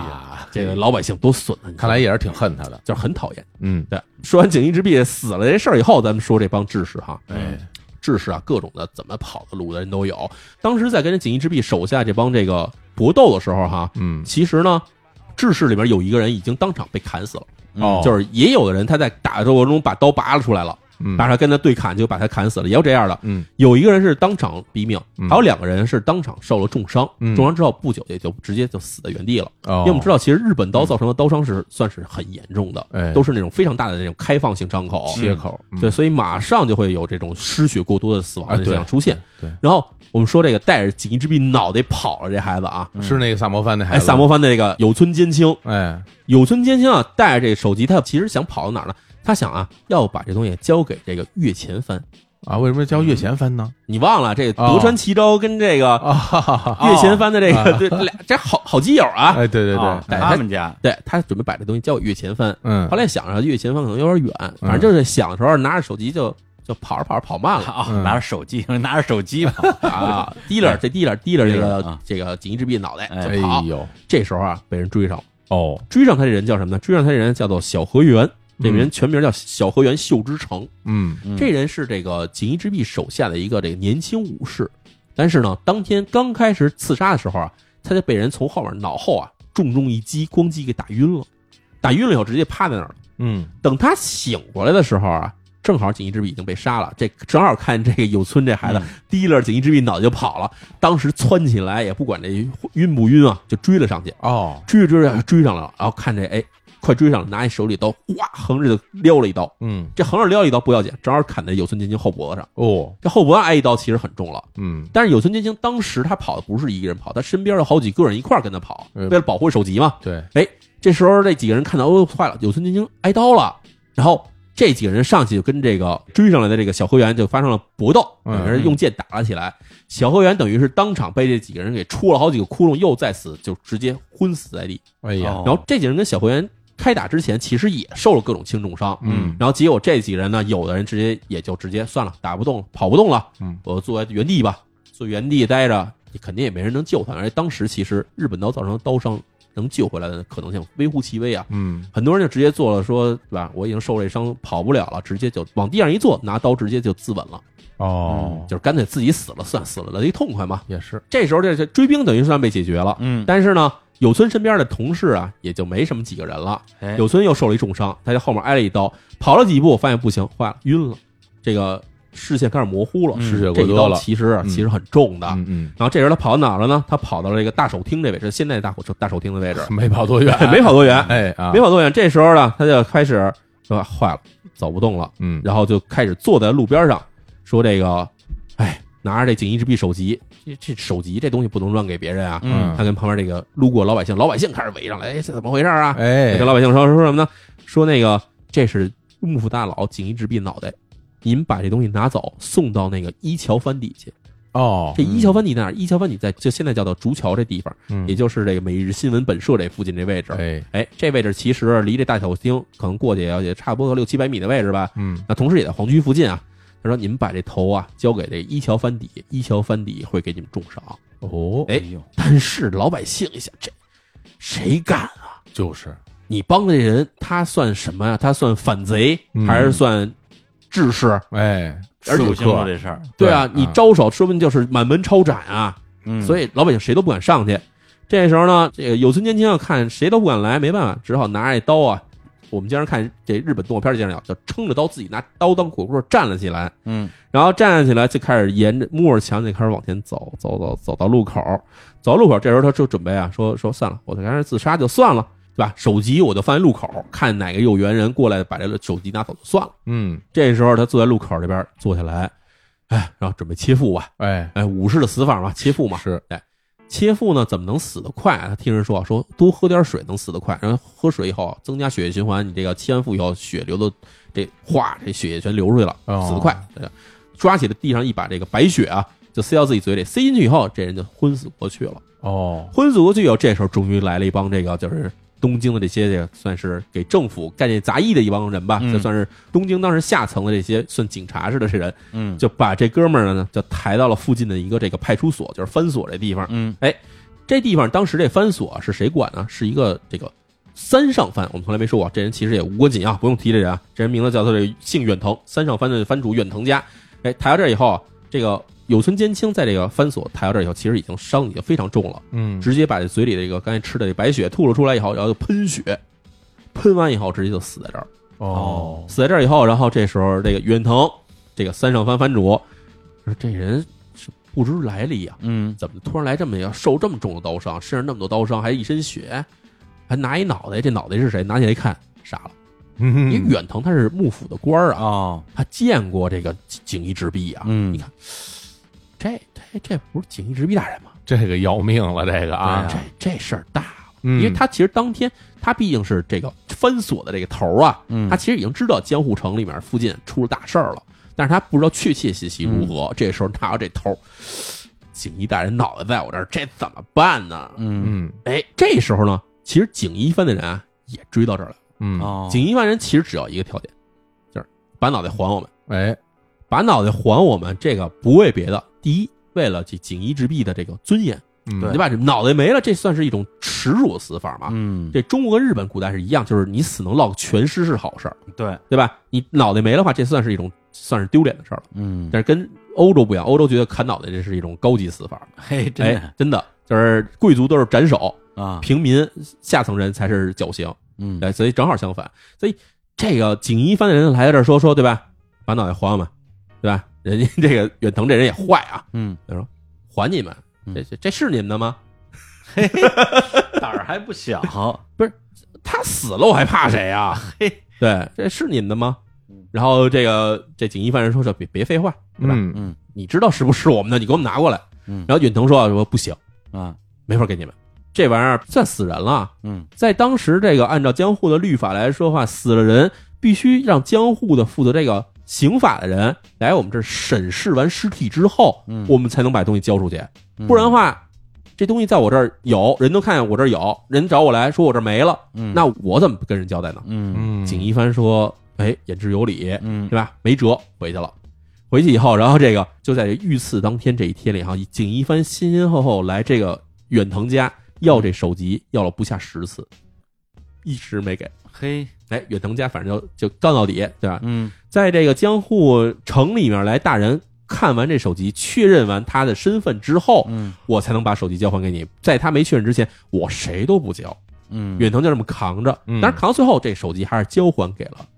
锦衣家，这是一种传说哈。哦传说中是远藤把这个手机交还给了锦衣家，嗯然后另外一条线就是咱们再说到这个锦衣家这帮人是怎么回事儿。嗯我们之前说这个追讨要把这锦衣之璧的头要回来的小河原，不是被这帮人呱呱呱出了好几个窟窿就昏死过去吗？嗯锦衣家这时候其实已经在全城就派出人去追杀这些刺客了，哎因为他们知道啊，刺客手里有有这首级，嗯同时呢，他们要把这刺客全控制住以后，要知道这帮人到底是谁，对啊，他们要报仇啊。结果呢，这个路上就把这个小河源给救了回来。小河源救回来以后，就放在藩邸里面。嗯然后同时呢，各地这个各种追讨人啊，这帮人全纷纷就回到了这个这个锦衣藩的这个这个藩邸来了。然后很多人啊，觉得说，对吧？我们要出去给这个藩主报仇，对对吧？我们要出去把这帮志士全杀光，然后拿着刀就往外跑。这时候突然啊，这锦衣藩的这个锦衣直弼的副手，也他的大管家叫这个羽金木左近，羽嗯金木左近就站了出来说，谁都不许出去。哎哎，为什么呀？说第一，咱们现在要出去闹的话，只能证明一个事儿，就是藩主已经让人杀了。哎第二，你们要出去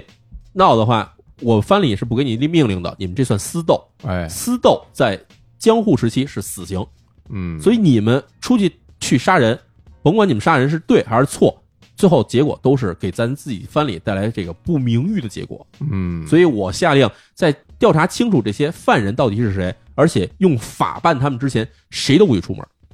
然后这羽金木佐见其实当时啊，在当天上午，锦衣之壁的教龙刚刚离开的时候，其实羽金木佐见已经收到了一封密信，嗯就是提醒说当天上午就会动手。嘿，他收到密信，打开刚看完，准备叫人去支援这个锦衣之壁的时候，这时候锦衣之壁其实已经被杀了，来不及了，所以他心里也是很懊恼的。嗯，然后这么下令以后呢，然后之后马上这江父母就开始调查这事儿到底是怎么回事儿。嗯我们之前不是说说这个志士们不是下了一个这个这个命令吗？就是说嗯，假如没受伤没死的话，你们要隐藏起来，还准备下一次革命吗？对啊这帮人呢，就反正也是太天真了啊，啊，就跑到了各个藩啊，要求保护。嘿，就是我们知道，在东京的江户里面，各个藩的那藩邸，嗯他们跑哪儿都有，跑到说对吧？对吧？收留我们，对吧？嗯我们是杀了锦衣之璧的这个志士，他不是跑出这个江户了，他没跑出江户，江户里边的其他藩的这个，相当于是驻江办对主江办，因为当时江户已经封闭了， 啊，跑不出去，他们就跑到各个藩里，因为当时的啊这个驻江户办事处呢，他们是有权利把这些人护送出江户的，啊，所以他们找到了各个地方，说对吧？要求说你们保护我们，嗯保护我们，然后对吧？我们对啊，先在你们这儿待一段时间，然后各个藩的人也就基本就全接收了，因为毕竟这种情况就是属于那我们也不知道以后会怎么样，我不如先卖你一个面子，对哎先收拾再说，对对吧？我先好吃好喝招待你，嗯有道理，对吧？啊以后你要万一得了势了呢，哎，我们算帮助你们；哎，你要是有罪呢，我们也算把你抓住然了。后把你交出去，哎， 所以各藩这人这心思可活络了，真不错，哎啊，所以很多志士当时是分散到东京这个市内啊，江户市内各个藩邸，嗯当然也有些人就死了。然后江户幕府就开始查这事儿，这很嗯好的查到了嘛，这帮人一交出来，对吧？哎，一凑齐人儿，嗯这里面哎有很多人，对吧？一说自己身份，对吧？我是水户藩的，哎你呢？我是水户藩的，你呢？我也是水户藩的啊，你们都都是老乡啊，嗯对吧？全叫来发现 就是水户藩这帮人，哎跟水户藩那边消失的这个藩士这名单一对啊，就齐了，就是这帮人了。嘿所以这事儿定下来就是水户藩干的。嗯所以对这些人的处罚呢，其实相对来说还是算是一种比较宽松的处罚，因为哎毕竟他们这些人在这个行刺之前都已经宣布说跟水户藩脱离关系，嗯所以没给水户藩带来太大的这种负面影响。当然，其实也有一些啊，啊，但是呢，这些人其实都处以的是斩首。嗨，这这还处理的宽大一点儿，哎呀这就就就斩首吧，那斩首就算不错了，还有啊更严重的，比如说啊哦灭夷祭族，这这也是一种方式啊，这倒是，对吧？然后这是法办的这一方面，但是嗯呢，这个锦衣藩这边也乱了套了。怎么说？锦衣藩这边其实啊，我们说他们这帮人不是想要报仇吗？报仇肯定不能实现了。在之后又清算起来的时候，毕竟锦衣大佬已经失势了，嗯，所以幕府也不会特别偏袒锦衣家。哦，所以这时候就开始下达说，说吧，锦衣家，你们家里面这事儿你们自己处理吧，我们就不用下手了。反正你们你们藩主带着那么多护卫，嗯离着不到五百米距离，你们出去，藩主这么着说让人杀就杀了，然后手底下人有一帮人还跑了。嗯，这事儿反正我们看起来觉得挺丢人现眼的。刀也没拔出来，具体怎么解决，你们藩里自己看着办。假如你们自己藩里处理不了，我们幕府替你们解决。哎呀，嗯然后锦衣藩这时候就明白说，完了，轮到我们了要。嗯嗯这时候他们就下了一指令，嗯，当场当天在现场跟这个志士发生搏斗，被志士当场砍死的人嗯保留名誉，就是家名家门还保留哈，你们家是什么地位还保留什么地位，哎你们家是什么待遇还保留什么待遇，然后找你们家的继承人接承你们家，就是你们家还能继续下去，你嗯就你这就算是牺牲了，就算牺牲了，就算是为这个藩主捐躯了。哎对，然后当场负重伤，随后死亡的人，那么处于什么呢？剥夺你的这个官职，嗯因为你没死成，剥夺官职。再往下一档，当场受轻伤以及逃跑的人，嗯，一律处死，并且妻儿老小全部发配。嚯，哇，因为你没起到你作为一个护卫的作用，嗯，而且是临阵脱逃，哎呀，就这么着处理哈。当时在这个锦衣藩藩邸的人，包括我们之前提到的锦衣藩的这个副手宇金木嗯嗯嗯，也是直接被勒令自杀，啊，切腹自杀，跟他有什么关系啊？因为他也没保护好啊。哦，就是所有的当时等于是在，假如你当时你在锦衣藩藩邸里面，嗯，你就算倒了霉了，就责任人呗，就全背上责任了。嗯所以锦衣藩自己的这次处理呢，算是一次非常严厉的等于自我惩罚。而在这次惩罚之后呢，然后他们把这惩罚结果就报告了给了江户政府的一个嗯将军。哎，将军呢就表示承认说，嗯，做的不错，那等于说就是他们大佬让人给刺杀了，然后他们还自己内部又清理了一遍，那这个锦衣藩等于说就是元气大伤呗，元气大伤，元气大伤。嗯然后当时呢，毕竟幕府觉得说你们处理的方式还是我们觉得可以接受的，毕竟没有伤及到这个啊嗯，就所谓叫做武士道精神的面子，对，所以呢，还是勉勉强强让这个锦衣藩啊，这个延续了下去。哦也是，如果他们这个事儿处理的让这个幕府不满意的话，哎，说不定就是锦衣藩都没了。直接就削藩了，直接就端了。这个按理说其实觉得不应该啊，嗯就是大佬啊，这个那么有权势的一个人，虽然有很多人恨他，但他也不至于说一个朋友都没有吧。结果死了之后，我看好像也没有什么人，叫古话说叫树倒猢狲散，哎，对人走茶凉。哎就是你活着时候你是大佬，你嗯死了之后你可就不是了，嗯哎但是我们还要说啊，这是死的大佬这件事儿里面还有幸存者。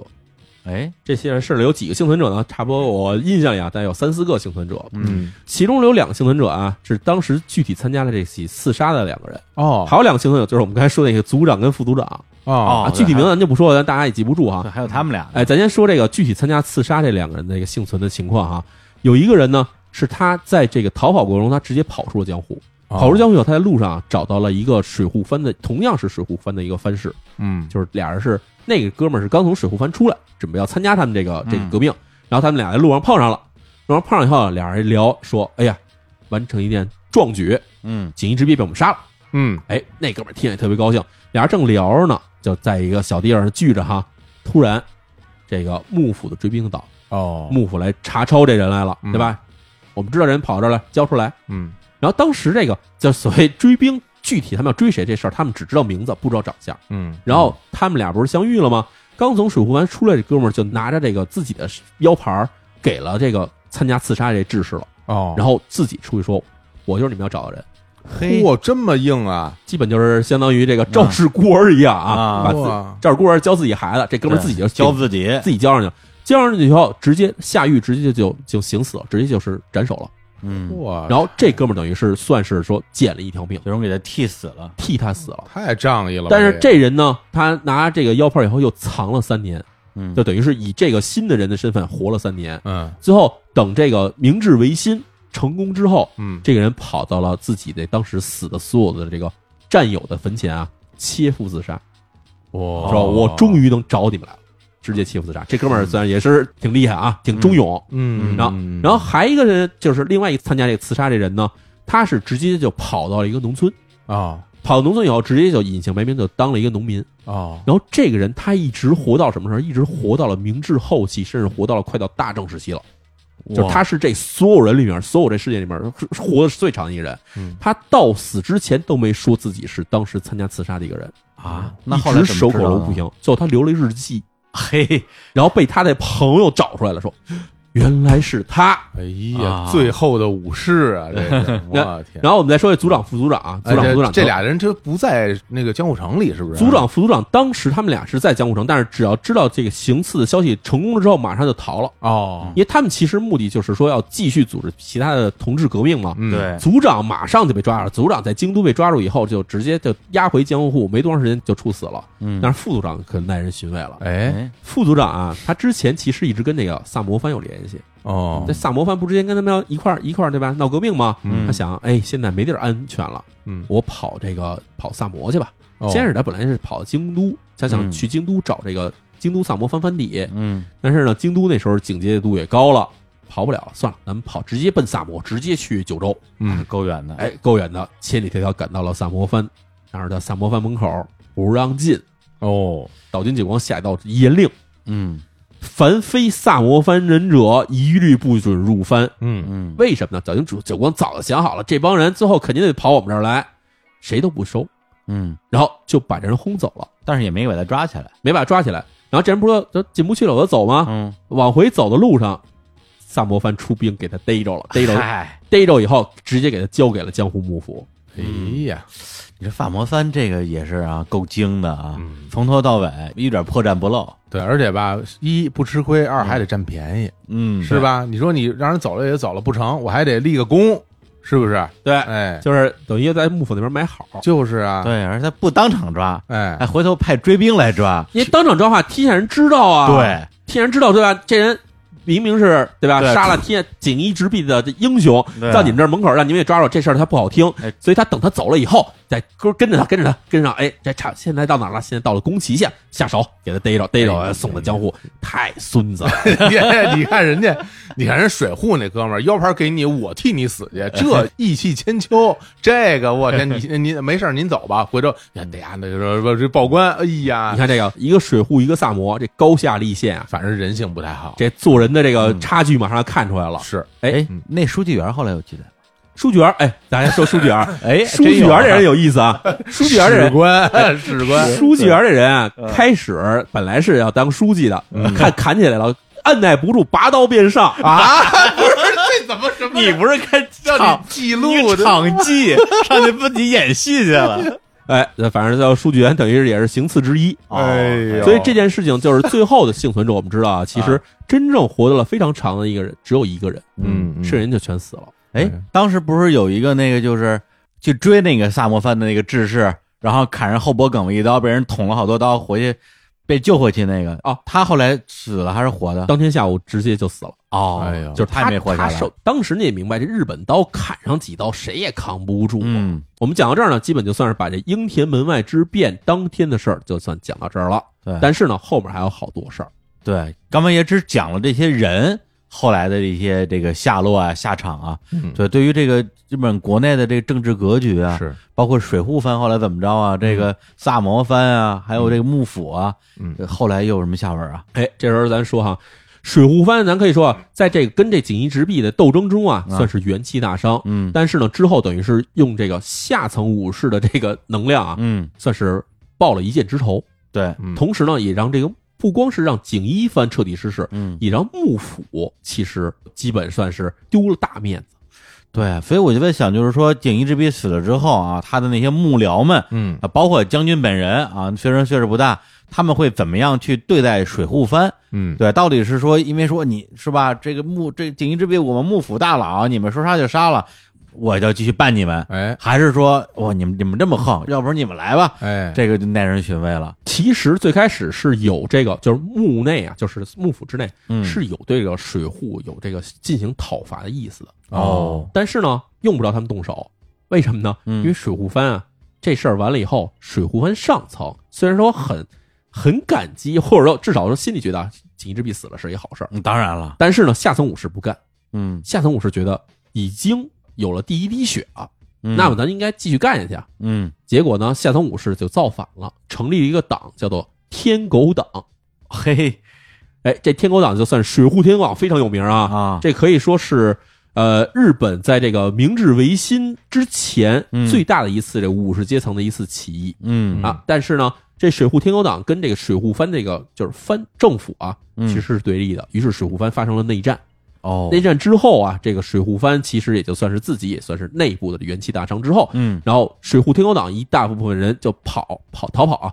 跑到了这个就是叫一个叫做敦贺的地方。要敦贺，嗯哎，敦贺其实挺有名啊。嗯，跑到敦贺的地方以后呢，然后被逮捕，全员斩首。嚯！当时砍了反正好几十人，嗯哎，所以说水户藩这事儿基本就闹这儿也就算踏实了。嗯那、水户藩也闹不下去了。同时呢，松前藩这边其实也在这这些事件里面呢，等于是失去了自己最大靠山，嗯，对吧？这个德川齐州这边没法指望了，对，肯定接不了任了。嗯然后想这个还有什么方法能能能让自己再巩固上去，说再让自己再离中央再近一点儿。嗯这时候突然出现一转机，就是我们之前说这德川庆福，也就是这德川家茂这哥们儿啊，嗯德川家茂这哥们儿二十岁突然暴病死了。哎哦，这暴病一死，那这时候又得有人接任嘛。嗯德川家茂继任，这时候可是真没有继任者了。嗯这时候没办法，一桥庆喜又被抬了出来。哎我又就出想来我了惦记着他呢 啊，咱们一直讲讲一桥庆喜啊，多少回三了三次要当将军都没当上哈。对啊啊第一次一八四零年他刚六岁的时候，嗯啊，人说太年轻了没法当，而且还有这个主君的亲儿子还在亲呢。儿子在嗯呢，啊第二次呢，在这个锦衣直弼的这个干扰之下没当上，嗯那这次终于啊，轮也轮到我了吧？嗯果不其然，这一桥庆喜呢就被立为了这个德川家的这个德川家将军，就是德川庆喜就上台了。嗯德川庆喜上台之后呢，反正他也没赶上好日子，这一块儿咱们就说快一点吧。嗯就是后来呢，这边萨摩藩对吧？萨摩藩这不太地道，萨摩藩表面上跟水户建立了同盟，水户完蛋了。嗯萨摩藩呢，后来又开始说，对吧？我们对吧？尊王攘夷。这时候，另外一个地方就是常州藩，这个哎经常在《银魂》里也会提到的一个地方。，对，常州藩说我们也尊王攘夷，对吧？我们开始造反。嗯常州藩就拉着这个萨摩藩说，咱们在这个京都，咱们准备要开始这个革命，扯大旗了，啊，扯大旗。结果到了京都，常州藩要打仗，嗯对啊吧？要说我们进门之乱嘛，这就是所谓。哎哎，结果萨摩藩说不行，我们不能坐视你在京都乱来。就哎萨摩藩跟常州藩打了起来，而且把常州藩打败了。 嘿萨摩藩怎么回事啊？怎么老干这种事儿啊？然后常州藩这事儿完了以后，幕府又有了一个借口，说对吧？常州藩犯上作乱，嗯就召集全国天下诸侯去讨伐常州。嗯然后萨摩藩首当当上了前锋，就是打常州打的可开心了。嗯对，常州打了一乱七八糟，常州藩说：“行，萨摩我算记住你了，孙 子，你按的对吧？妈的，盼完这盼完那个，这孙子骂人，对，你们这帮萨摩藩这帮人没一个好人。哎哎，完了以后，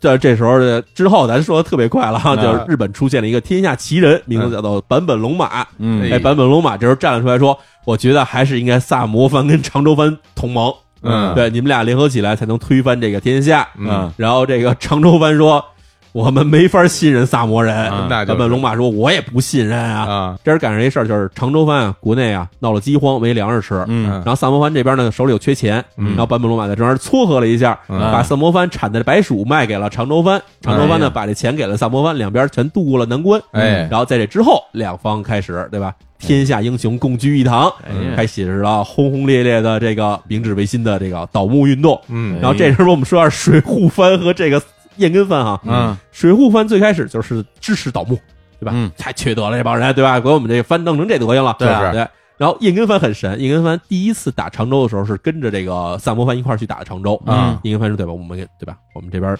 幕府对吧？嗯但是呢，第二次常州在打的时候呢，叶根藩投降了。叶根藩说我们跟着新政府，嗯， 对我们这边儿现在就是看谁胳膊粗，我们就跟谁 了。哎对，大佬死了，我们现在就是一碎催。哎呀， 哎呀，所以这基本上这个事情就就到后来基本就是这么一个流程了。嗯最后还一句话哈，嗯就是咱们不说这个萨摩藩到底有多缺德哈，嗯，对萨摩藩最后当然也没有好下场，这咱们以后有机会再讲这明治维新的时候咱们可维以讲一新下。啊，保到留一直到西南战争，哎，哎嗯这萨摩藩所谓叫做人在做天在看哈，嗯这个天道好轮回啊。嗯对啊但是呢，咱们说一下这个燕根藩，嗯就是这个锦衣藩哈啊和这个水户藩，对对对，这个毕竟啊，水户藩把这个锦衣藩的这个藩主锦衣之弼砍了以后，锦衣藩就算是一蹶不振。嗯那么水户藩这边其实也算是元气大伤，嗯然后两个藩之间是一直在对立，一个燕根城，就是现在我们知道燕根这城市和水户城市两边一直对立嗯着。哦，这对立到什么时候才算结束呢？到了一百零九年之后的一九六八年，可以哇哎，两个城市终于说算了，咱们咱们就和解算了。哦啊哎，当时和解这两人还很有意思哈。啊，啊，燕根市燕根市市长啊，是锦衣之弼的，也不第几代孙子，哎呦直系。哦，哎哎呦，然后对，跟这水户这边是俩人算是签订了友好条约，哎呀，哎，签订友好条约，然后两边互相互赠礼物。嗯水户藩呢，把自己这个水户这个偕乐园儿，嗯偕乐园里哎面种的是日本最多的这个梅花嘛，嗯不是最多啊，但是嗯特别漂亮的梅花，嗯哎，把这个梅花送给了这个燕根城。嗯那燕根城这边呢，就把这边抓到的这个白色的这个白色水鸟，嗯，我不知道具体是什那么个啊，大天鹅，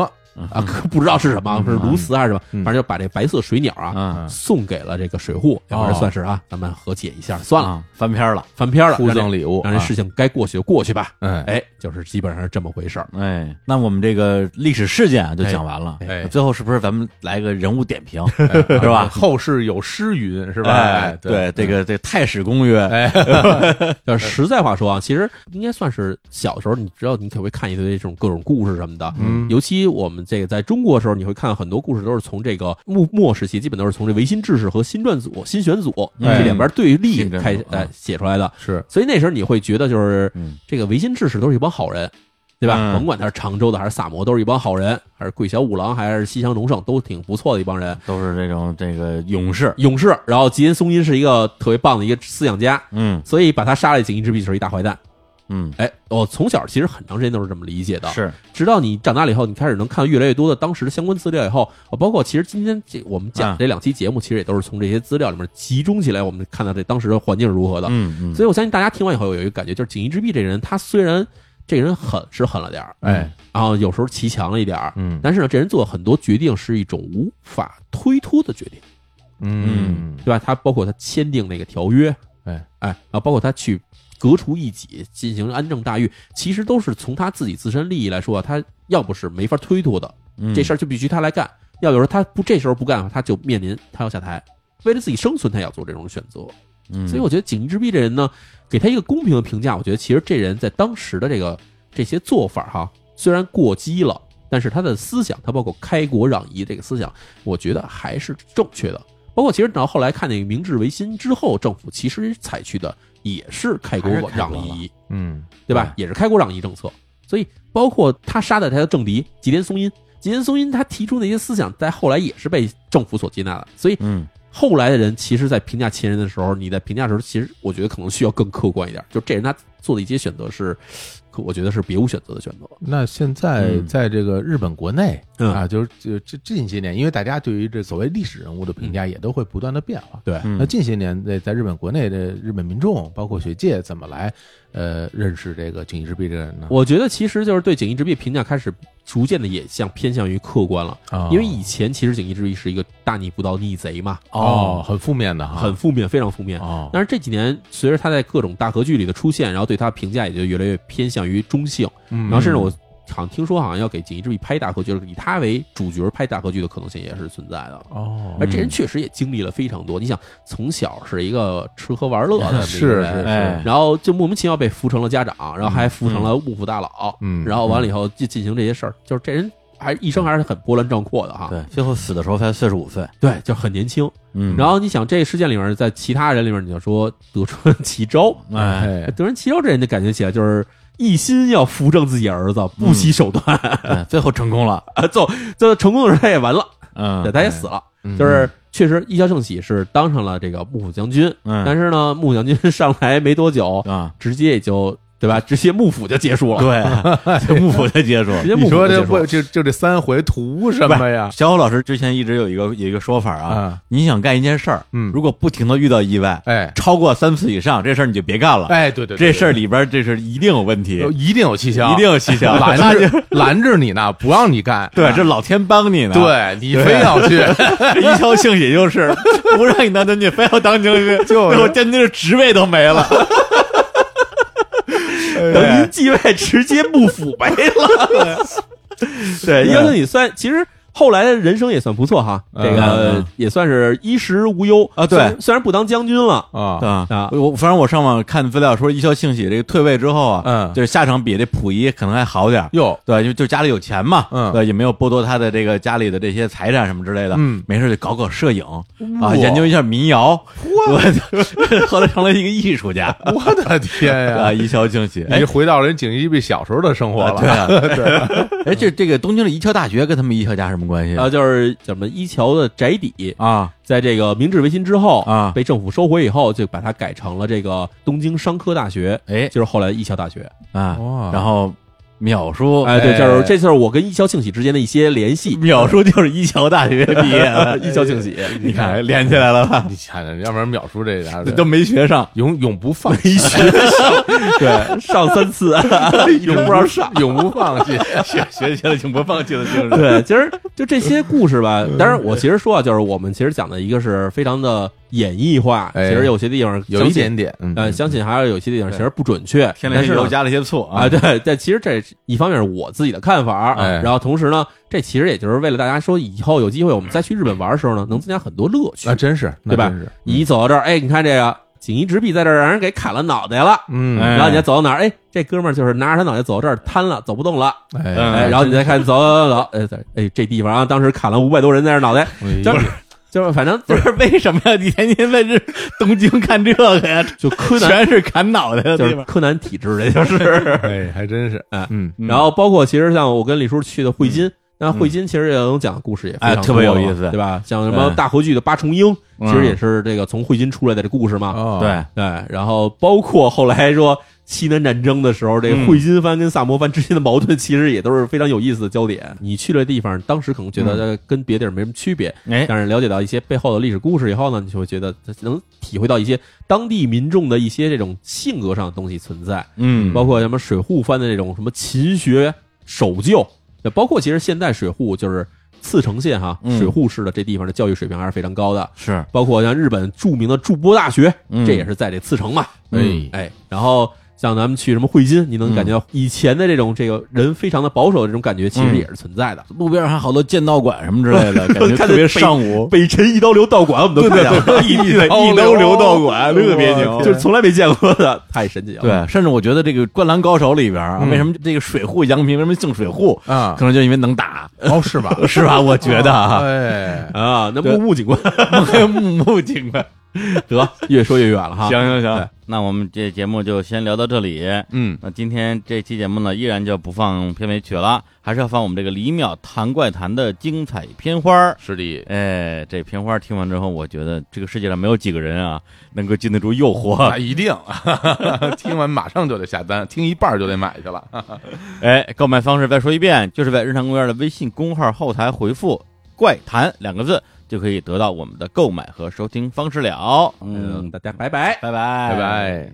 今儿啊，咱们聊一个这听起来玄乎一点的啊，哎这名字呢叫做《幽灵客机》。机器猫哆啦 A 梦这个动画片儿，它到底有没有大结局呢？哎上九一色村这个地方的原址就在这个青木园边上。沉的泰坦尼克号不是泰坦尼克号，而是那艘已经出过事故、受过伤了的奥林匹克号。只要是 TVB 剧集里面有郑少秋出现，剧集一旦开始放，香港股市肯定会暴跌，因为根据记录显示啊，这飞机是在这个三十五年前的一九五四年九月四号早上从西德起飞的。那天驶出的最后一辆三三零这辆公交车，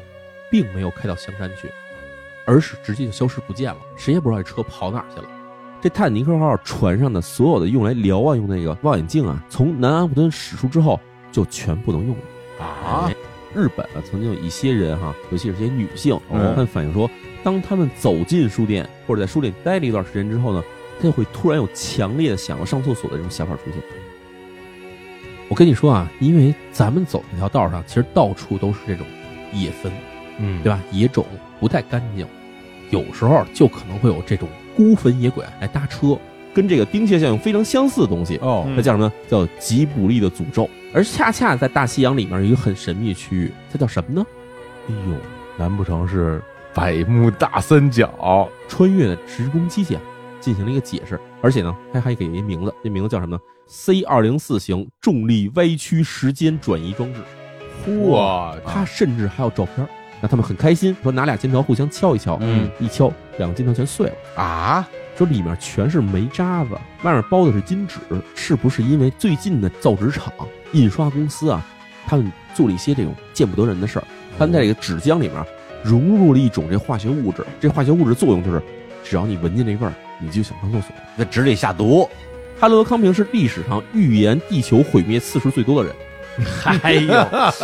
一九九九年哎，七月之上，哎恐怖的大王从天而降，就从小学的时候就活在这个恐惧里边 啊。真的啊，我呀不准备在这边常待。